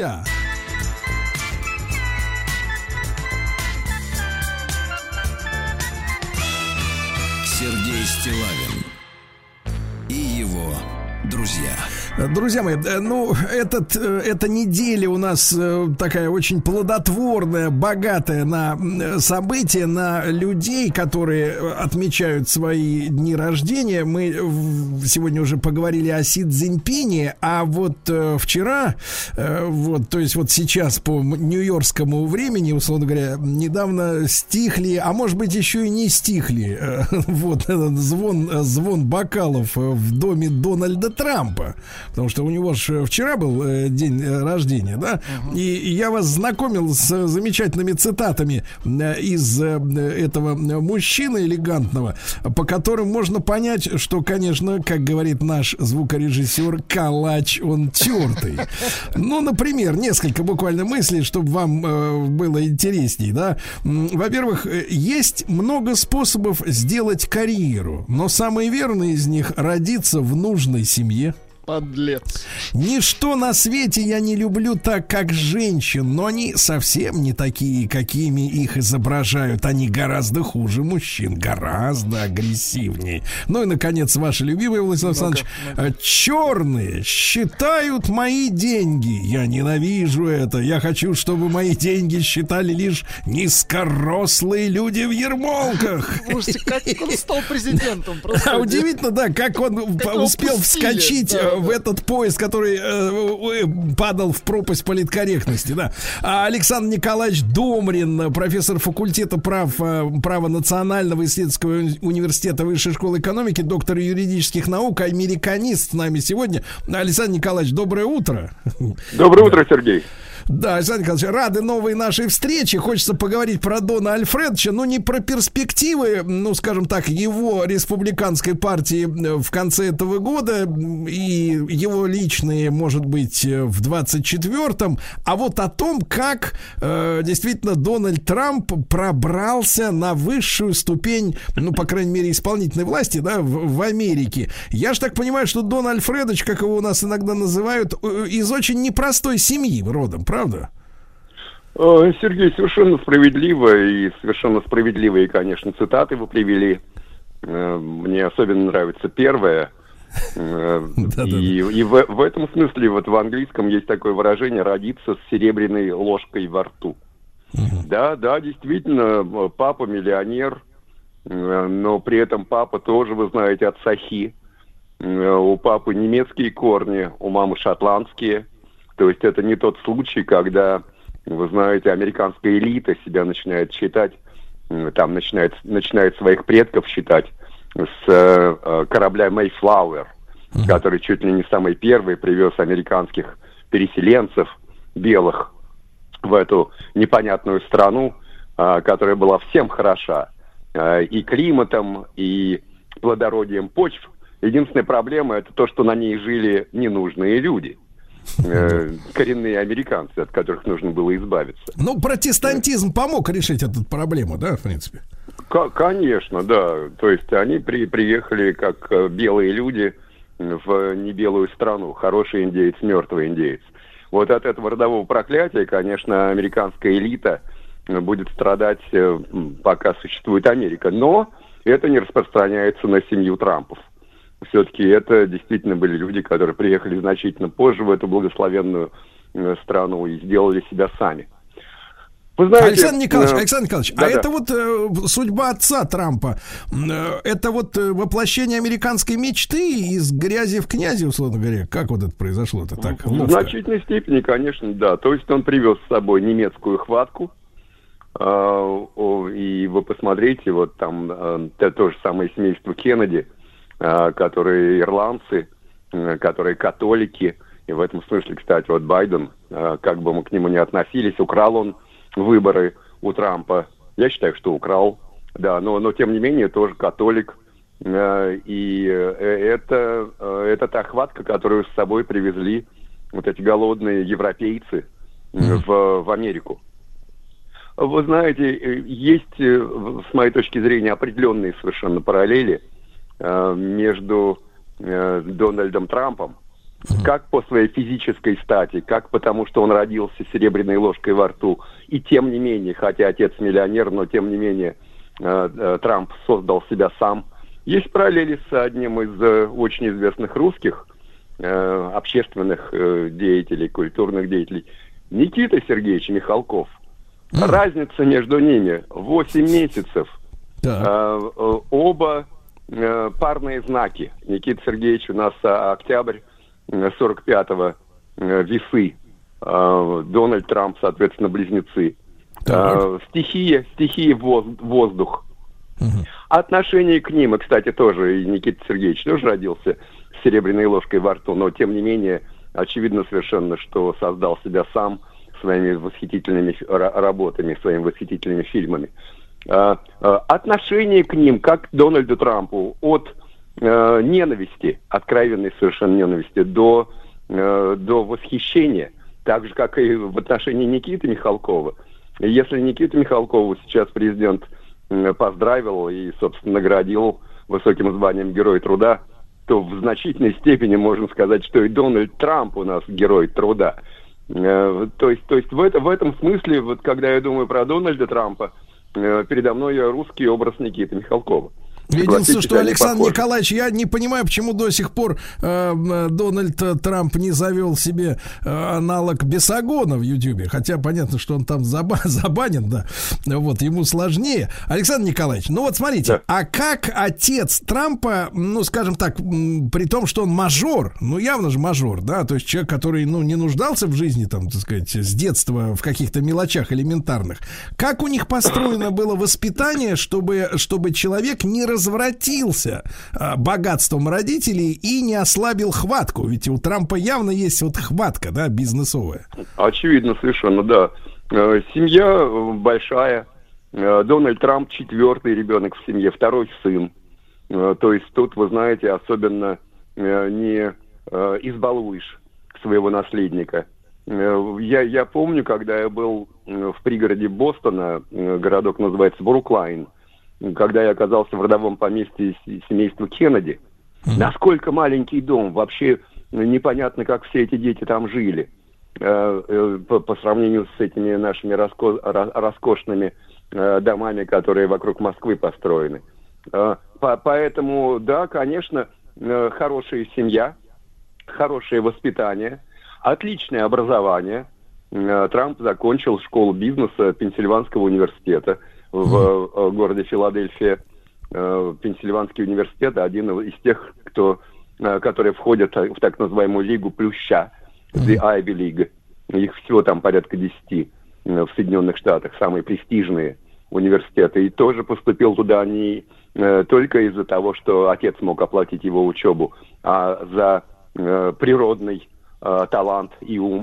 Э, То есть это комбинация, которая на самом деле, конечно, позволила Трампу стать э, капитаном бизнеса, как, э, или красным капитаном, как э, они у нас назывались в советское время. Человек, Красные который- директора, да. красные директора, да. Эм, э, Человек, который э, знает э, про американскую экономику э, изнутри. Человек, который знает про реальную американскую экономику, а не про финансовые спекуляции где-нибудь там на Уолл-стрит. Да, Александр Да. Николаевич, вот вы употребили э, фразу «Лига Плюща», сразу вспоминаются всякие, ну, параллельно с этим, а, закрытые студенческие клубы, да, ну, сразу самое пошлое это череп и кости, Э, и сообщаются нам обычно, да, что все американские президенты, они э, как бы не с кондачка взялись. Э, Вот, это не просто как бы такие люди, их, их выращивали, э, значит, с измалетства, Э, ну, то есть, как, условно говоря, сегодняшние американские звезды, типа Кристина Агилера, которая с причиндалом малахитового цвета бегает по сцене, значит, очередного садомитского феста, да, недавно. Вот, значит, она выращена там в какой-то школе Микки Мауса с детства выступала вместе с Бритни Спирс и с Тимберлейком. Вот их вырастили, вот они стали звездами. Так и американские политики. Это не люди просто ни, ни с того ни с сего. Они выращиваются в клубах неких закрытых. А в эти клубы, так сказать, опять же, с улицы не попасть. Трамп попал, с вашей точки зрения, туда и почему? Нет, Трамп не попал. Трамп выламывается из этой когорты. Э, И вот в отличие там от э, ну, семейства Клинтонов э, или прочих аналогичных, или от семейства Бушей, ко- ко- конечно, это человек, который сделал сам себя. И он э, на самом деле такой нежданчик. Проспали его. Американская элита проспала Трампа. Так, но, но Александр Николаевич, но кто тогда, э, кто тогда его продавил туда наверх, что он, минуя эти правила негласные, так сказать, ломая их, все-таки просочился? А вот будете смеяться, и, э, и- и избрал его великий американский народ. Вот тот самый американский народ, э, молчаливое белое большинство американского народа, который при, э, э, к которому как к быдлу э, относятся в основном демократы, и, собственно, та же самая Хиллари Клинтон, она говорила, что половина американских, половина избирателей Трампа это американское быдло, deplorables. Вот если бы я, если бы меня так назвали, то я точно совершенно проголосовал бы против Хиллари из- из-за Трампа, если бы я был в Америке. А, а как это слово буквально переводится? Э, так, Deplorables, да, именно быдло так и так и переводится. Вот. А, а, скажем, Мадлен Олбрайт, э, которая была сторонницей э, Хиллари Клинтон э, и призывала голосовать э, за, за Хиллари Клинтон, она откровенно совершенно заявляла, что американские, для тех американских женщин, которые проголосуют за Трампа, уготовлено место в аду. Вот тоже при, прямая цитата, при том, что американское общество религиозное, куда как более религиозное, чем русское общество, например. Вот та- такого рода заявления слышать это более, более чем, знаете, симптоматично. А, Поэтому, э, э, так же, как, собственно, и эксперты, американисты в значительной степени. Да, э, да. как- А, Александр Николаевич, мы продолжим сразу после короткой рекламы. Александр Николаевич Домрин, э, доктор юридических наук, американист. э, Дню рождения Трампа вчерашнему наш эфир посвящен. Сергей Стилавин и его друзья. На маяке. Друзья мои, Александр Николаевич Домрин э, с нами, доктор юридических наук и профессор факультета права Национального исследовательского университета Высшей школы экономики. Э, Сегодня вот э, продолжает убирать посуду в доме Дональда Трампа после его очередного дня рождения, с чем мы его тоже поздравляем. Александр Николаевич, ну Да. вот Маш, вопросов-то по, по Дональду Трампу масса. Скажите, пожалуйста, для него, ведь он был шоу без шоуменом, ну таким ярким, харизматичным, м, значит, вот эти цитаты свои искрометные, э, проводил конкурсы красивых женщин. Есть масса фотографий, где он кладет им беспардонно ноги, э, ой, ноги, нет, нет, это не то, а руки на филейные части, прилюдно, пред- перед фотокамерами. Вел себя как настоящий повеса. Как, как вот, э, что ему не хватало вот э, этой славы Лавеласа, жены у него красавицы, все славянки, кстати, очень интересный тоже отдельный аспект его жизни. Да. Да, вот почему он в политику ринулся, как вы думаете? Э, Ну, я думаю, что все-таки голос сердца, призыв такой, знаете, внутренний, э, э, ко- который он в себе ощутил. Я думаю, что действительно человек исключительно, исключительно редкий среди американских президентов, и применительно к которому слово «первый» более чем уместно. Посмотрите, первый американский президент, у которого не было опыта государственной службы.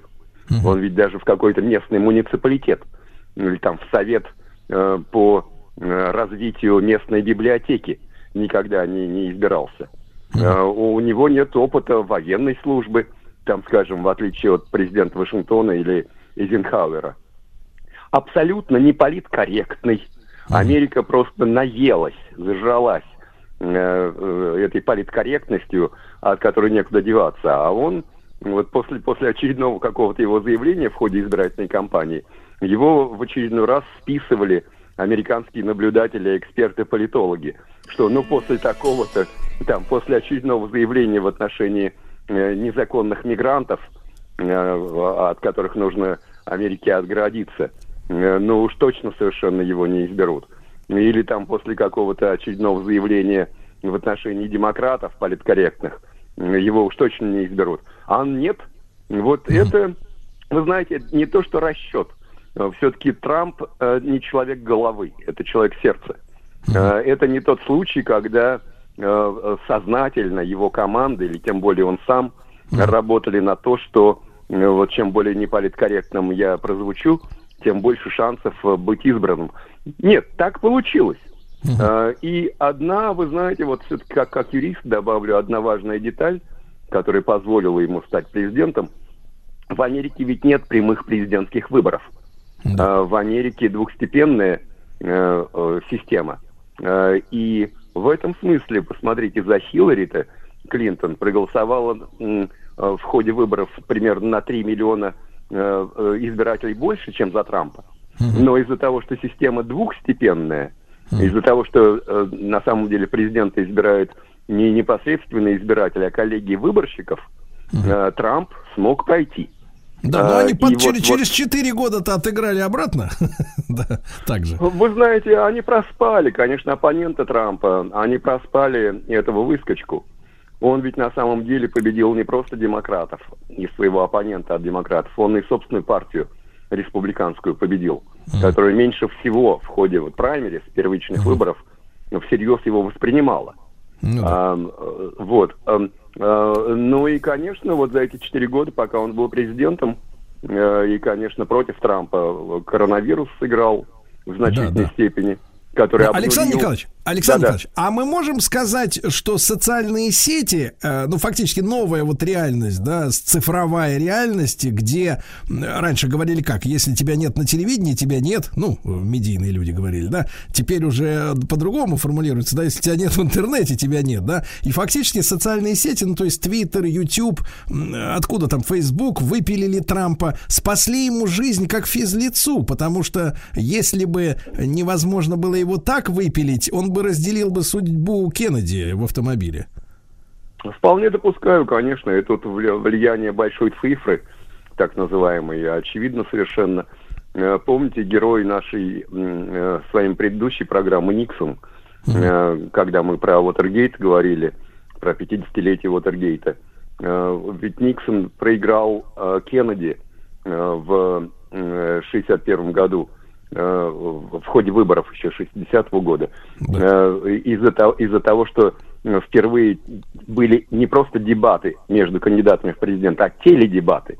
Э, И, и Джон Кеннеди, конечно, был значительно более интересной фигурой, э, чем э, потеющий Ричард Никсон. Э, И это было видно. А, а В данном, в данном случае, конечно, большая цифра, она сыграла э, в, судьбе, э, президентской судьбе э, Дональда Трампа Да, большое, Александр Николаевич, большую роль. а- а- Александр, не могу не задать чисто журналистский, журналюкский, я бы сказал, даже вопрос. А, как вы думаете, он вернется? Я имею в виду не он сам, а дадут ли ему возможность вернуться? Ну, то есть, э, смогут ли помешать э, этого, это сделать? Вот ваш прогноз, может быть, такой интуитивный. как правило, не возвращаются. Сколько я слышал, вы знаете, когда там, скажем, Джон Керри проигрывал в ходе избирательной кампании, э, что he will be back. Э, Нет, как правило, не возвращаются. Э, Скорее всего, вот опять-таки тоже, вы знаете, как, как наблюдатель, и интуитивно э, Да. э, э, думаю, что кто-то из близких сторонников Трампа имеет шансы в Подхватит 2024 знамя, году да. продолжить А, Александр Николаевич, ну, как всегда, огромное спасибо. Александр Николаевич Домрин, доктор юридических наук, американист. Поздравили Дона Альфредовича с днем рождения.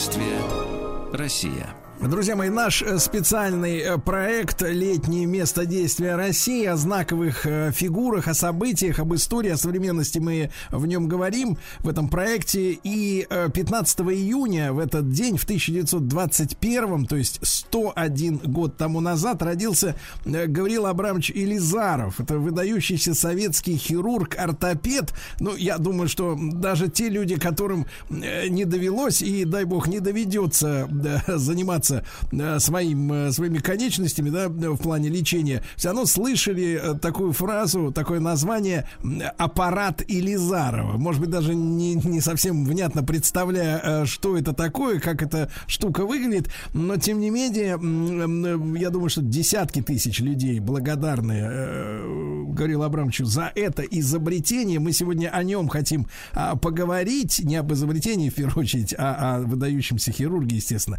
И с нами Анна Майоровна Аронович, э, доктор медицинских наук, профессор, врач-травматолог, ортопед высшей категории, заведующая травматолого-ортопедическим отделением номер 17 Центра Елизарова, э, председатель Ассоциации по изучению и применению метода Елизарова в России. Анна Майоровна, доброе утро. Здравствуйте, Сергей. Да, спасибо большое, что вы нашли время для нас, э, для наших слушателей, прежде всего, конечно. И мы э, вас э, поздравляем, да, с этим днем, да. Я думаю, что у вас в клинике обязательно его отметят, да-да, как и благодарные пациенты. А, Анна Майор, ну вот можно начать тогда наш разговор с биографии Гаврила Абрамовича. Как он, в принципе, стал врачом? Ведь, так сказать, дети-то, они все рождаются как бы без профессии еще. Как так вышло, что вот он выбрал эту, этот жизненный путь? Я, как ученица Елизарова, с большой гордостью хочу вам представить учителя. Елизаров Гаврил Абрамович родился 15 июня 21 года в селе Беловеж, Бел- Белоруссии. Через некоторое время семья переехала на Кавказ. Семья, семья крестьянина, было шестеро детей, четыре брата и две, э, две сестры. Пришлось ему с раннего детства работать, и до четвертого класса он никак не, не попал в школу, потому что занимался по, э, работой, помогал родителям кормить семью и зарабатывать деньги. Тем не менее, пошел в школу и э, закончил школу успешно. Э, к- закончил 8 классов очень успешно, и потом пошел на рабфак, который закончил через год, и решил стать врачом. В детстве у него была мечта была уже с э, 8-9 лет. Он приболел, и в той деревне, где они находились, фельдшер оказал помощь, после чего он решил сам себе, что будет обязательно врачом. Но что травматологом-ортопедом, это тоже уже потом с годами у него сформировалось такое желание. Значит, в 1939 году он поступил Крымский медицинский институт. Когда началась война, институт эвакуировали в Казахстан, и в 1944 году он его успешно закончил. После этого был по распределению направлен в Курганскую область, в село Долговка э, Половинского района, где работал э, хирургом, врачом лю- любой квалификации, потому что тогда врачей не хватало. Он, значит, и э, с авиацией выезжал, и работал очень много, и очень, так сказать, творчески. Тем не менее, однажды, как он рассказывал в своей э, книге «Октябрь в моей судьбе», он возвращался от очередного вызова к врачу, возвращался на лошади, как в те времена было, и обратил внимание на обычную дугу над головой лошади, что резво несла его от пациента к своему дому, к очередному пациенту потом. Эта дуга не прикасалась непосредственно к, э, к шее животного, тем не менее жестко фиксировала положение оглобли. Так как он уже интересовался травматологией, Гаврил Абрамович задумался, много дней вынашивал эту мысль, и как-то, как он рассказывал, ночью встал и решил набросать рисунок, како- какое имеет представление дополнительной фиксации для лечения больных. Так как особенно послевоенные годы приехало очень много пациентов с ортопедическими заболеваниями, с укорочениями, с костылями все ходили. И сроки лечения травматологических больных были настолько большие, что месяцами и даже годами они ходили с костылями и не могли пользоваться ногами. Поэтому пришла ему эта мысль, он сделал чертеж, как он потом представлял, для того, чтобы фиксировать эту жерть спицами с двух сторон, с нескольких, ну, сторон по, по краям перелома. И таким образом он родилась эта идея. Значит, он обратился к соседу слесарю, вместе они, так сказать, создавали это все, все изобретение, и, наконец, как он потом говорил, он ему казался таким неуклюжим, этот первый аппарат, но, тем не менее, реши- после доработки он решил его, э, официально была выдвинута идея сделать этот аппарат для лечения пациентов с переломами. Подал он заявку на изобретение в декабре 1951 года и говорил такую фразу, что когда я начал работать с аппаратом, у него было ощущение, что за всю свою жизнь не успею представить себе его возможности. В последующем аппарат получил авторское свидетельство на изобретение со способ сращения костей при переломах аппарата для осуществления его способа.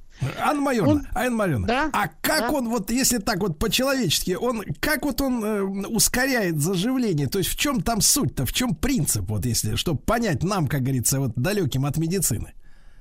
Ну, во-первых, аппарат многофункциональный. Управлять можно. И функция аппарата в том, что сжимаются отломки с помощью этого аппарата и остается в таком жестком состоянии довольно длительное ну, время, столько, сколько нужно для сращения. А так как это неподвижно, то этот аппарат компрессионный не сращивать переломы, но устранять и деформации, и в последующем, когда кроме компрессии, то есть сжатия, мы, он придумал такую методику дистракции, то есть растяжения, и мы получили, получил мир и, и наш институт возможность удлинять конечности помимо сращения. В этом, в этом сути аппарата жесткость фиксации, возможность функциональности. С аппаратом Елизарова больные не залеживаются. На второй день они встают с постели и начинают ходить. Вначале с помощью костылей, потом, значит, периодически увеличивая нагрузку, и в последующем они ходят к окончанию э, фиксации аппаратом без вспомогательных средств опоры. Ага. Анна Майоровна, а вот если сравнить с традиционным методом э, лечения тех же там переломов или там травмирования, да, с теми же травмами, э, э, так сказать, классическими, насколько ускоряется лечение при помощи такого аппарата? Ну, ускоряется на 2 два, с пол- два, два с половиной раза. Представляете, человек сломал ногу и наложили гипс. Буквально он носит два с половиной три месяца. Или накладывают вытяжение, и он остается в постели на вытяжении тоже точно на такой же сроки. Здесь же возможность, еще раз говорю, жесткой фиксации, возможность функциональность. И самое главное, что в этом аппарате еще он мало травматичный. То есть проводятся спицы и фиксируются в кольцах, а кольца фиксируются стержнями. А дальше, учитывая его многофункциональность, можно делать любые манипуляции для достижения любых целей. Анна Майоровна, а вот с эстетической точки зрения, вот от этих спиц, вот эти проколы потом остаются вот следы от них? Ну, если честно, при травмах почти нет. Заживает как укол. Понял. Спицы же проводят. А если касается ортопедии, э, я скажу абсолютно откровенно и честно, я заведую ортопедическим отделением. Если удлинять на большие величины, а удлинение возможно производить ну, поэтапно уже есть до 40 сантиметров. Да Первое удлинение было 12,5 сантиметров. Очень долго ученые Европы не верили. Пока не стали приезжать и не стали смотреть наш метод здесь, так, где он родился, где он применялся. Ну, в последующем они создали такую ассоциацию, называется ОСАМИ, которую вы уже в начале представляя меня сказали, что я председатель российской. Эта ассоциация стала распространять метод, изучать и распространять метод Элизарова. В настоящее время он, э, ассоциация в 60 странах. Метод Элизарова применяется во всех странах, и так как в институте с 1979 года есть кафедра усовершенствования врачей, где ортопеды всего мира проходят обучение для освоения этого метода, этого метода, то на кафедре обучаются врачи всех, всех, всех стран вс- всего мира. Друзья мои, Анна Майоровна Аронович, э, доктор медицинских наук, профессор, врач-травматолог, ортопед высшей категории, э, заведующая травматолого-ортопедическим отделением номер 17 Центра Елизарова и председатель ассоциации, как раз вот мы сейчас поговорили об этом, по изучению и применению метода Елизарова в России. Сегодня день рождения Гаврила Абрамовича, он родился в 1921 году. Анна Майоровна, а вот о знаменитых пациентах расскажите, ведь, э, да, вот, если метод помогал человеку известному, да, я так понимаю, и спортсменам, и деятелям искусства, да, возвращаться в строй, это лучшая рекомендация, да, методу. Ну, наверное, всем известно, что один из самых первых знаменитых пациентов был Валерий Брумель. После того, как он э, получил травму, он, значит, э, Спортсмен, пере- да. спортсмен, че- олимпийский чемпион, он получил травму, перенес 11 операций, ему предложили провести ампутацию, и он, это был 68 год, еще не очень распространена информация, распространена, распространена про Елизарова. Кто-то ему подсказал, он позвонил, и Гаврил Абрамович ему предложил приехать. Э, Он приехал в течение, у него был дефект кости с э, воспалением кости с остеомиелитом 3 сантиметра, и в течение трех месяцев он э, получил, замести- заместили дефекта, до дефект, получили сращение, и как все потом помнят, он прыгнул в высоту еще после этого больше 2,5, 2, 2,5, 2 метра 5 сантиметров. А И ему потом- грозила ампутация ноги. да, предложили ему в Москве ампутацию. Это была последняя его надежда обратиться в э, Курган. Валера, Валерий Брумель, щ- мы все были с ним знакомы, кто долго работал с Гаврилом Абрамовичем. Он очень понимал, что ему сделано в этом, э, в этом центре самим профессором. Он часто приезжал к нам каждый год для того, чтобы посмотреть наши достижения, чтобы навестить Гаврила Абрамовича. Поэтому Брумель это был первый пациент, который такой известный. У нас лечился Шостакович, у нас лечился путешественник Карла Маури, которого привез к нам Юрий Сенкевич. Он получил травму в Альпах, у него тоже был ложный сустав и укорочение 3 сантиметра. Все это ему заместили, сделали. После этого он продолжал путешествие и находился и участвовал во всех экспедициях. Анна Майорна, а вот вы сказали там и Валерию Брумелю, и вот этому путешественнику, которого Сенкевич привел, привез, э, там заместили кость, да, поврежденную. А вот э, этот метод в чем заключается? То есть э, поражена кость, которая может привести к, ну, к воспалению, гангрене, видимо, да? И, соответственно... Нет, а- а вот- остеомиелиту. да. Не А гангрена, чем ее, соответственно, вот этот, чем этот кусок заменяется? Это какими материалами? Нет, ничего у нас искусственного не применяется. Значит, это место, где есть э, в пределах здоровых тканей удаляется, проводится резекция. При наличии аппарата, при наложенном аппарате, производится остеотомия в верхней или в нижней трети, в зависимости от э, расположения этого дефекта. Так. Если делаем остеотомию и аппаратом периодич, э, последовательно по одному миллиметру в день опускаются, растягиваются эти отломки. А, то есть, И- то есть и- вы, и давайте месте- так вот, э, да-да, А- Анна Майоровна, то есть получается, чтобы представить себе зрительно, то есть вырезается дефектная ткань костная, да, соединяются между собой, э, значит, вот как бы кости, да, а, жив- живые, здоровые, а потом вот, э, по- получается, происходит укорочение, например, ноги, да, а потом она по, миллиметру в день растягивается вдоль, да, опять. Нет, нет, я хочу сказать, что дефект одномоментно не завещается, как и все остальное. Гаврил Открыл, открыт э, закон растяжения напряжения. Во-первых, возможно получить осложнение, если одномоментно растянуть или одномоментно сжать э, отломки костей, понимаете? Поэтому э, мы делаем дефект, его фиксируем, а в здоровую ткань верхней трети делаем остеотомию, то есть перелом искусственный, и эм, растягиваем эти отломки аппаратом по миллиметру А. в сутки, и эти отломки доходят до стыка резицированной кости. А, как удивительно. Понятно или повторить, для того, чтобы было больше понятно? Понимаю, д- то есть здоровая кость дробится, а потом вот нарастает э, кость, Она да, не получается? дробится, делается остеотомия. Это разные вещи. Делается очень осторожный перелом для того, чтобы э, провести э, э, целостность кости нарушить. И этот э, отломок потом э, опускается аппаратом, спицами аппарата, постепенно по миллиметру в сутки до стыка резицированной кости. Понял, понял. А, Анна Майоровна, а сам аппарат вот за это время э, запатентован он был в начале 50-х, то есть прошло уже э, 70 э, с лишним лет, да? Э, Вот э, видоизменялся, как-то идет э, дальнейшая его, э, его самостоятельная жизнь, уже когда Гаврила Абрамовича не стало. Да, мы в прошлом году отмечали э, столетие Гаврила Абрамовича, пи- 50 лет э, институту и 75 лет этому методу. Естественно, аппарат все время модерни- модернизируется сотрудниками. Вначале Гаврил Абрамович, он очень любил мыслить и в это, над аппаратом работать. Все время придумывали какие-то новые методики, модификации аппарата из тех же деталей. Он всегда говорил, это как детский конструктор. Как мы будем, так сказать, им работать, такие получим результаты. Помимо дефектов и ложных суставов, аппарат лечит удлинять. Это, уже, это я уже представила, что проводятся большие удлинения, особенно у пациентов с системными заболеваниями скелета, которые э, так сказать, максимальный рост по завершению их метр тридцать, метр двадцать восемь. Вы понимаете, для того, чтобы они могли жить в со- социуме, им нужно удлинить 30-35 сантиметров. Это проводится поэтапно в стенах нашего центра.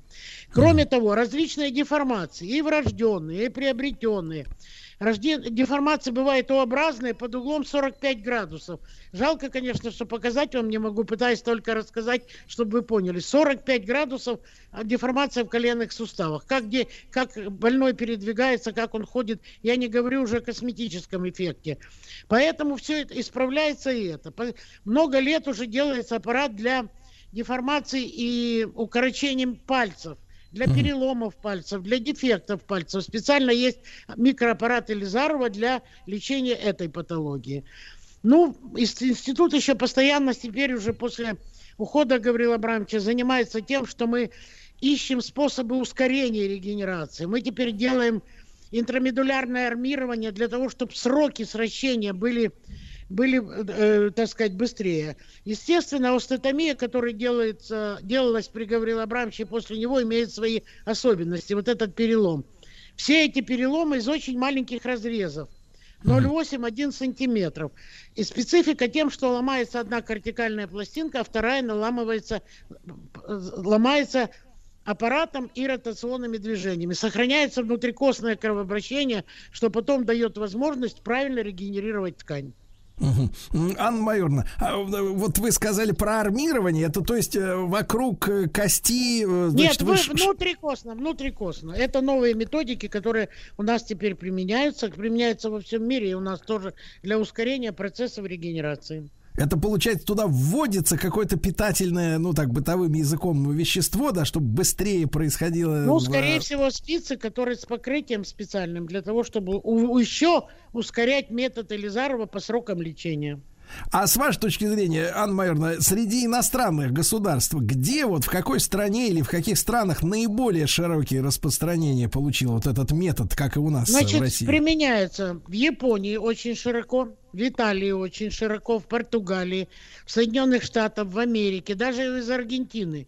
Я сюда, сюда сама выезжала в 70, 93-м, простите, году, году, и там, значит, тоже теперь применяют, хотя Аргентина для ввоз аппаратов и чего-то импортного очень строга.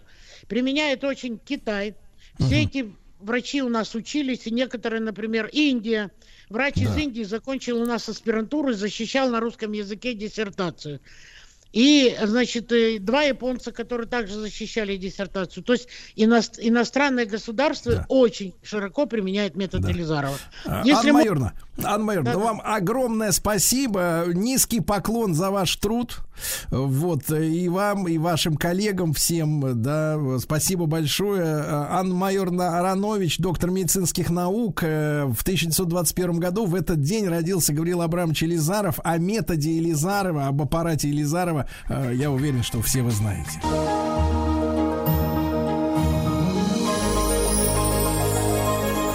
Место действия Россия.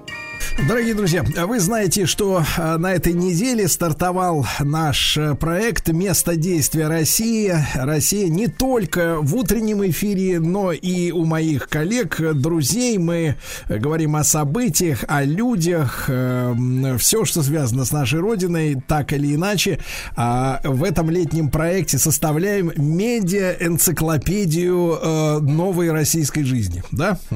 И э, сегодня наш герой герой, и это в прямом, переносном смысле, как угодно. Человек, который помог тысячам, десяткам тысяч людей на Земле, и еще его метод поможет в будущем, так что можно говорить о миллионах. Э, Гаврил Абрамович Елизаров, наш сегодняшний герой, 15 июня 1921 года он родился. Вот я хочу обратить внимание Владислава Александровича нашего, да, м, вот, э, э, на то, как было сделано изобретение. Ну-ка, давайте. Ведь Гаврил Абрамович, если вы внимательно слушали нашу предыдущую беседу, а, ехал к своим пациентам в далекой, в далекой советской провинции, в Кургане. На лошади, на упряжке лошадей, в телеге ехал. Вот, и наблюдал за сбруей. Как устроена лошадиная сбруя. Вот если бы он ехал в Мерседесе, Ничего б не вышло. на вызов. Точно, Ничего бы не произошло. Понимаете? вот в Абсолютно чем ведь точно, вот да. какая история, друзья мои. Э, Не всегда комфорт и удобство это спутники, ну не знаю, успеха, да? Э, В широком смысле не личного, а нашего общего. А, Сегодня с нами вот в этой части нашей программы, друзья мои, Юлия Николаевна Дерягин, руководитель э, группы маркетинга Центра Илизарова. Мы сегодня поговорим о музее Центра Илизарова в Кургане. Вот э, на этой, на Курганской земле как раз и было сделано то самое изобретение аппарата Илизарова, да, вот эти наметки первые. А, Юлия Николаевна, доброе утро, добрый день. Добрый день, Сергей, добрый день, радиослушатели, Да. уважаемые. Да, вас поздравляем с днем рождения Гаврила Абрамовича, естественно, да, я думаю, что для и для пациентов, и для, для вас, э, людей, которые непосредственно знают, о чем идет речь, это большой праздник сегодня, да? Безусловно, большое спасибо. И да, поздравляем действительно всех жителей страны с таким важным днем в истории. Да. А, Юлия Николаевна, а когда было принято решение о том, что создается вот ваш музей имени Елизарова? С чего начиналось? С чего начиналось? Я расскажу вам эту историю. На самом деле музей начинался именно э, с такой же конференции, которую мы ожидаем завтра, с международной конференции. Ровно через год после смерти Гавриила Абрамовича, 15 июня 1993 году, был открыт музей, торжественно открыт э, руководителем первым э, директором после Елизарова, профессором Владимиром Ивановичем Шевцовым. Э, в этот день собралась большая достаточно аудитория целевая. Это были делегаты из разных стран мира, более 270 человек, и вот они как раз стали первыми посетителями. Началось все с небольшого кабинета, с того самого кабинета, с приемной, где он принимал своих первых пациентов. А, Там и сейчас все находится в том первозданном виде, как оно было при Гавриле Абрамовиче. Его настольная лампа, безусловно, является вот самым таким раритетным экспонатом, которая горела далеко за полночь, когда он принимал своих пациентов, когда он думал над тем, как лечить того или иного пациента. И он в своей книге писал что самые лучшие мысли приходят ночью. Там же стоит его кресло нетронутое, там же находится на столе его календарь записной, где страницы и пометки с его, его как раз а, рукой сделанные. Вот с этого кабинета все началось, в общем-то. Ну а Юлия Николаевна, уже Юлия история, Николаевна, да. а когда вот э, э, э, Гаврил Абрамович э, приехал, да, вот в Курган и, и соответственно, лечил людей, он э, к- к- каков, каким направлением э, занимался? Вот он, что был за доктор-то? То есть, ну, грубо говоря, универсальный доктор, он всем занимался, всем пытался помочь, то есть, или какое-то было у него определенное направление? Ну, безусловно, в Кургане он уже занимался по специфике, по своей, по своей специализации, это травматология и ортопедия. Там, где он работал в Долговке, там, конечно, ему приходилось совмещать все направления, и фельдшер, и хирург, и гинеколог, и акушер, и так далее, и так далее. То есть, а здесь он уже, раз интересовался этим направлением, он акцентировал внимание именно на лечении травм. Ну, а дальше, поскольку он открыл и другой закон, да, который позволял ему увеличивать, э, растягивать кости, он уже начал заниматься и ортопедией. Мгм. М, Понимаю. А, Юлия Николаевна, а я так понимаю, что ведь э, м, пациенты и гости, они э, направляли и Гаврила Абрамовича подарки, да, которые составляют, я так понимаю, отдельную экспозицию у вас в музее. Вот расскажите, пожалуйста. Хорошо. Но хотелось бы вот э, начать немножко с другого, да, не только с подарков, а вообще, что музей пережил у нас очень большую историю, сам непосредственно уже музей. Ему 30 лет в следующем году исполняется. И за это время его посетили более 100 тысяч человек. И вот хочется сказать, что фонды музея, они, конечно, уже да- давно вышли за грани одного кабинета, и давно это составляют не только подарки, но это те уникальные экспонаты, да, которые складывались, в общем, когда развивалась травматология, ортопедия, вместе с тем совершенствовались модификации аппарата Елизарова, ну и, соответственно, все эти многочисленные конструкции, они все у нас находятся в витринах нашего музея. А еще хочется сказать, что, безусловно, подарками являются, наверное, те дорогие э, подарки пациентов, которые были переданы врачу в благодарность да, за то, что они получили вот шанс быть здоровыми, ходить своими ногами. Ну, безусловно, их очень много. Витрины заполнены не только подарками, это и ордена, это медали Елизарова, и личные вещи какие-то. Ну, вот хочется сказать, что это не самое дорогое на самом деле для нашего музея. Самым ценным, наверное, экспонатом является первый аппарат, который был сконструирован Гаврилом Абрамовичем. Ну и, безусловно, это вот какие-то такие вещи раритетные, типа его халата, его колпак, которые вот передают дух того времени. И мы, конечно, связываем с этим многочисленные легенды. В кресле Гаврила Абрамовича стремятся посидеть обязательно все аспиранты, которые учатся в нашем центре. А, потому что если не посидишь, то успешно уже не защитишь диссертацию. То есть есть вот такие вот легенды. Да. А если это приходят дети-посетители, то, безусловно, для них ну, наибольшего внимания удостаивается орден улыбки, потому что этим орденом награждали выдающихся людей нашего мира дети. И Гаврила Абрамовича наградили как раз тоже этим орденом за заслуги именно польские дети наградили. Вот. И там очень интересная, необычная история с этим орденом связана. Расскажите, награждения. расскажите, конечно. Да сегодня, сегодня конечно. те, кстати, те, кстати, которые де- детьми были тогда поляки, они сейчас нас не очень радуют, да? Вот, а когда были детьми, вы очень хорошие были. Вот, детьми, расскажите об этом ордене. Церемония награждения очень необычна. На самом деле, тот, кого выдвигают на награждение, он должен пройти такой э, определенный, в общем, испытание определенное. Выпить стакан лимонного сока, при этом сохранить на выражение лица улыбающееся, да. Потом они символично его бьют шипами роз, да, тем самым посвящая его вот в рыцаре этого ордена улыбки. Ну и дальше этот орден вручается непосредственно. Им, может быть, вы наверняка знаете, награждались уже Агния Барто, Астрид Лингрен, а, Михалков. Ну и вот среди этих э, людей знаменитых был как раз Гавриил Абрамович Елизаров. Мгм. Ты смотри-ка, стакан лимонного сока и Стакан улыбаться. лимонного сока, да, и улыбаться. И, кстати говоря, да, еще хочется добавить, что мы эту традицию э, сохранили. Мы делали такое, проделывали в детском отделении с нашими врачами, да, пациенты, ребятишки были очень рады тому, чтобы у нас на глазах заведующий детским отделением выпил этот стакан лимонного сока. Они его задаривали, правда, своими уже э, ручного изготовления орденами, медалями, рисунками многочисленными. Вот, вот такие вот продолжения легенд идут.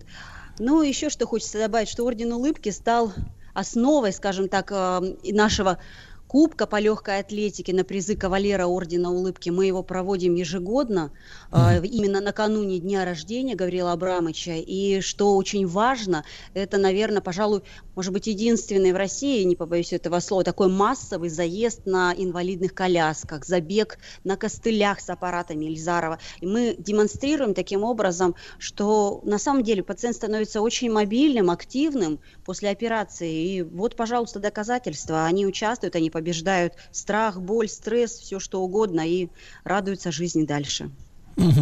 Э, Друзья мои, э, Юлия Николаевна Дерягина, э, один из руководителей музея э, центра Элизарова в Кургане с нами на связи. Сегодня день рождения Гаврила Абрамовича. В 21 году он родился. Э, Тем не менее, Юлия Николаевна, а вот про п- подарки-то, про подарки, вот очень хочется узнать, которые присылали в адрес... Ну, давайте я э, вам расскажу да. про да, нашу удивительную коллекцию, которая дает музею еще статус такой интернациональности. Вообще к нам приезжают, безусловно, учиться и врачи разных стран мира, и это гости, делегаты, которые выступают на конференциях международных, и завтра мы ждем тоже гостей, но, правда, уже это пока ближнее зарубежье, учитывая условия, да, нынешней ситуацию. Вот. А что касается подарков, то привозили, и, безусловно, только благодаря этому коллекция пополнилась многочисленными национальными костюмами, Это китайский, индийский, узбекский, курдский, корейский, алжирский костюмы. И вот еще есть одежда национальная жителей Катара. То есть семь стран. Вот это вот то, что прямо вот мы гордимся. У нас манекены одеты в эти костюмы. Мы этим манекенам аппараты поставили на различные да, части скелета. То есть, чтобы как бы показать, вот пациенты на самом деле и приезжали из разных стран. И сейчас у нас вот эта традиция продолжается. Такая галерея дружбы, назовем ее. Да, я знаю, что у вас есть и парк, да, вот рядом, такой мемориальный, рядом с, с центром Елизарова, да, что там у вас находится? Ох, это отдельная интересная история. Да, музей центра Елизарова вообще как бы долго вынашивал эту идею, хотя по большому счету она, как обычно, вот так все гениально лежала на ладони. У нас удивительный Елизаровский парк. За ним ухаживает как озеленители. В общем, много людей, которые влюблены в это дело. И он просто красив изначально, но мы сделали еще такие опорные точки на этом маршруте, да, которые рассказывают разные страницы истории и центра Елизарова, и пациентов знаменитых, и, в общем, самого гения ортопедии. Например, у нас этот музей под открытым небом включает как стелу центра Елизарова. Она стоит как раз на центральной части, которая ведет вот к, к внешнему главному корпусу, да, это который в виде снежинки у нас расположен на центральной аллее. И эта стела, она символизирует собой как раз единство трех направлений. Наука, клиника и образование – это три ценности ключевых, три плацдарма, на которых держится вся политика центра. То есть мы работаем как раз в этих трех направлениях. И в основе этого как раз тот самый аппарат, тот метод, тот закон Елизарова, эффект Елизарова, который объединяет вот все эти три направления. Есть еще удивительная достопримечательность, инсталляция «Ворота Брумеля». А, Анна Майоровна, моя коллега, немного рассказала да, о том, как приезжал олимпийский чемпион, как он был вылечен благодаря Гаврилу Абрамовичу, и что он вернулся в спорт. Правда, он уже отошел от этой великой карьеры да, спортсмена, то есть как олимпийский чемпион уже больше не, не выступал, но тем не менее, если это ворота Брумеля, то мы как раз здесь постарались отметить две величины, эти дв- две величины, на которые он прыгнул. Первая – это 228 сантиметров, это был его рекорд по прыжкам в высоту. А вторая метка на этой планке, на этих воротах Брумеля – 206 сантиметров, это та величина, на которую он прыгнул после лечения в центре Елизарова. И наши пациенты, они вот считают и это место в том числе таким успешным, удачным, если пройти через него, то обязательно обретешь здоровье. Ну и плюс эти ворота Брумеля, они соединяют прошлое, это старый корпус нашего центра, там, где Гаврил Абрамович начинал свою карьеру врача, и главный корпус, который расположен на центральной аллее в виде снежинки. Это уже Да. Да. Друзья мои, Юлия Николаевна Дерягина на связи с нами, музей центра Елизарова в Кургане.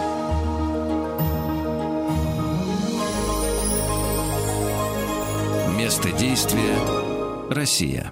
Друзья мои, сегодня мы э, добрым словом, как и наверняка десятки тысяч э, пациентов, а, людей, которых, э, которым помог аппарат Елизарова и метод Елизарова, сегодня вспоминаем добрым словом Гаври- Гаврила Абрамовича, в 1921 году он родился, мы сегодня посвящаем ему эту часть нашего эфира. Юлия Николаевна Дерягина э, с нами на связи музей центра Елизарова в Кургане. Э, Юлия Николаевна, я знаю, что у вас, Да, э, так сказать, для школьников, для школьников, для ребят, которые к вам приходят в музей, есть возможность попрактиковаться, собрать лично, как говорится, на коленке этот аппарат. Насколько ребятам интересно?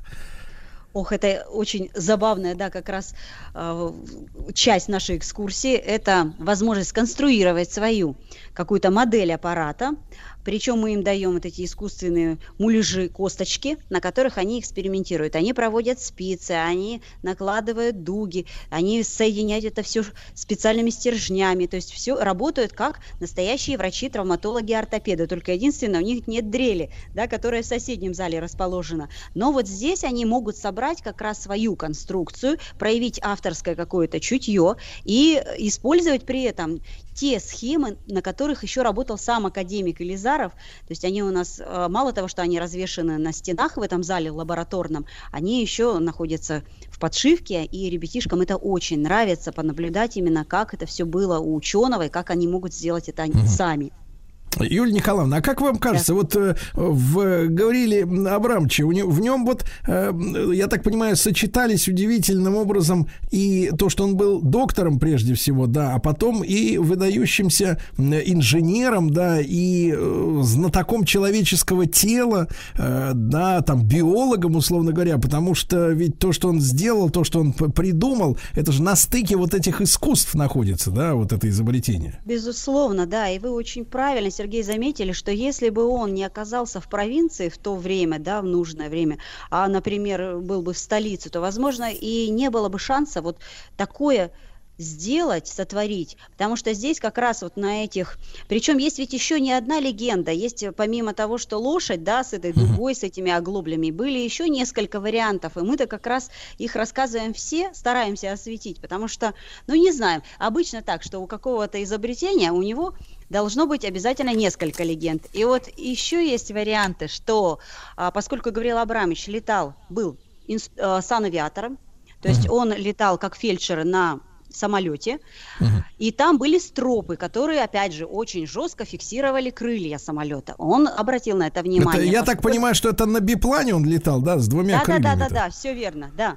Да, вот. Плюс еще, еще одна как бы часть этой, этой же легенды – это велосипед. То есть эти спицы, которые плотно тоже сдерживают кольцо, колеса, да, вот они как раз и соединяют эту кость и фиксируют очень плотно отломки.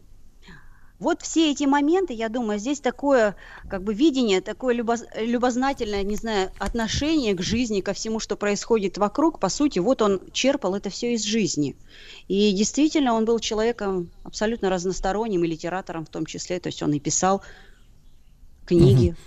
А э, как вам кажется, э, Юлия Николаевна, у Гаврила Абрамовича э, оставалось какое-то, ну, время, не знаю, для личной жизни, для, может быть, ну, для отдыха? Вот как он, потому что когда про выдающихся людей читаешь, смотришь, узнаешь, да, понимаешь, что, конечно, их работа и их жизнь это одно целое, да, там нет там с с 8 до, до 17 и пошел домой там или в пивбар. Вот хочется рассказать, да, здесь как раз одну историю, которую до сих пор вспоминают его соратники, коллеги. Анна Майоровна, которая э, перед, передо мной выступала, она как раз ее рассказывает всем посетителям музея, если оказывается как раз э, во время экскурсии. В общем, Конечно, Гаврил Абрамович, как человек очень занятой и, мягко говоря, ну, фанатеющий да, от своей деятельности и забывающий, естественно, об отдыхе, о каких-то там передышках и так далее, он готов был работать ночами. Ночами, днями, ночами. Днем операция, а ночью, соответственно, оставалось время на какие-то научные размышления. И здесь были его сотрудники, вместе с ним находились. И когда они говорили, что вроде как Гаврил Абрамович, пора домой уезжать. Он говорил, а что, вам есть на чем ехать? Нет, ну тогда продолжаем дальше работать. Оставлял их вместе с собой часов до трех и так далее. И, в общем, так все заканчивалось, что все большим коллективом продолжали работать ночью. Поэтому больше уже никто не задавал таких вопросов, было им на чем доехать или не было. Все старались закончить рабочий день и поскорее уехать, потому что Гаврил Абрамович-то как раз этим вот отличался, что он готов был работать целыми-целыми сутками напролет. Его прямо заставляли уезжать в отпуск, потому что, ну, не было такого вот стремления, скажем так, прервать свой рабочий процесс. Мгм. А чем он занимался тогда на отдыхе, куда все-таки его э, заставляли уезжать? Чем занимался на отдыхе? Я думаю, что общался, наверное, с семьей, со своей. А, ну, единственное, что еще можно вспомнить, наверное, он, поскольку это было его увлечением, фокусы, да, он это нередко Фокусы? показывал. Фокусы, да, еще какой иллюзионист, он показывал это детям неоднократно. А с чем он работал? С картами, там, э, с, с- с птицей? Ну, карты вряд ли. Возможно, что это были какие-то такие примитивные фокусы, типа платка там, может, какие-то монетки, все, что было под рукой. Ну, детям это очень пациентам нравилось. Он их объединял, он притягивал их своей вот этой харизмой. И много-много фотографий, которые в архиве музея как раз хранятся, они рассказывают об этих удивительных моментах. Он мог поднять дух вот этим жизнелюбием своим. Мгм. А, э, спасибо вам огромное. Э, Юлия Николаевна Дерягина, э, руководитель группы маркетинга центра Елизарова. Это музей Елизарова в Кургане. С нами Спасибо. был сегодня. Да, спасибо вам огромное, Спасибо друзья мои. большое. Да, ну и я напоминаю вам, что э, в эти июньские дни стартовал наш э, проект «Место действия России». Это сезонный, э, сезонный летний наш проект. Вы многие спрашивали, а что у вас будет новенького? А вот что у нас новенькое. Это медиа-энциклопедия знаний о нашем с вами э, любимом Отечестве. Мы о Гавриле Абрамовиче Елизаровой поговорили, а у моих коллег, у физиков и лириков э, речь пойдет совсем-совсем скоро о том, как строили э, метро в нашей стране. А, У Картаева и Махарадзе э, поговорим о магнитке.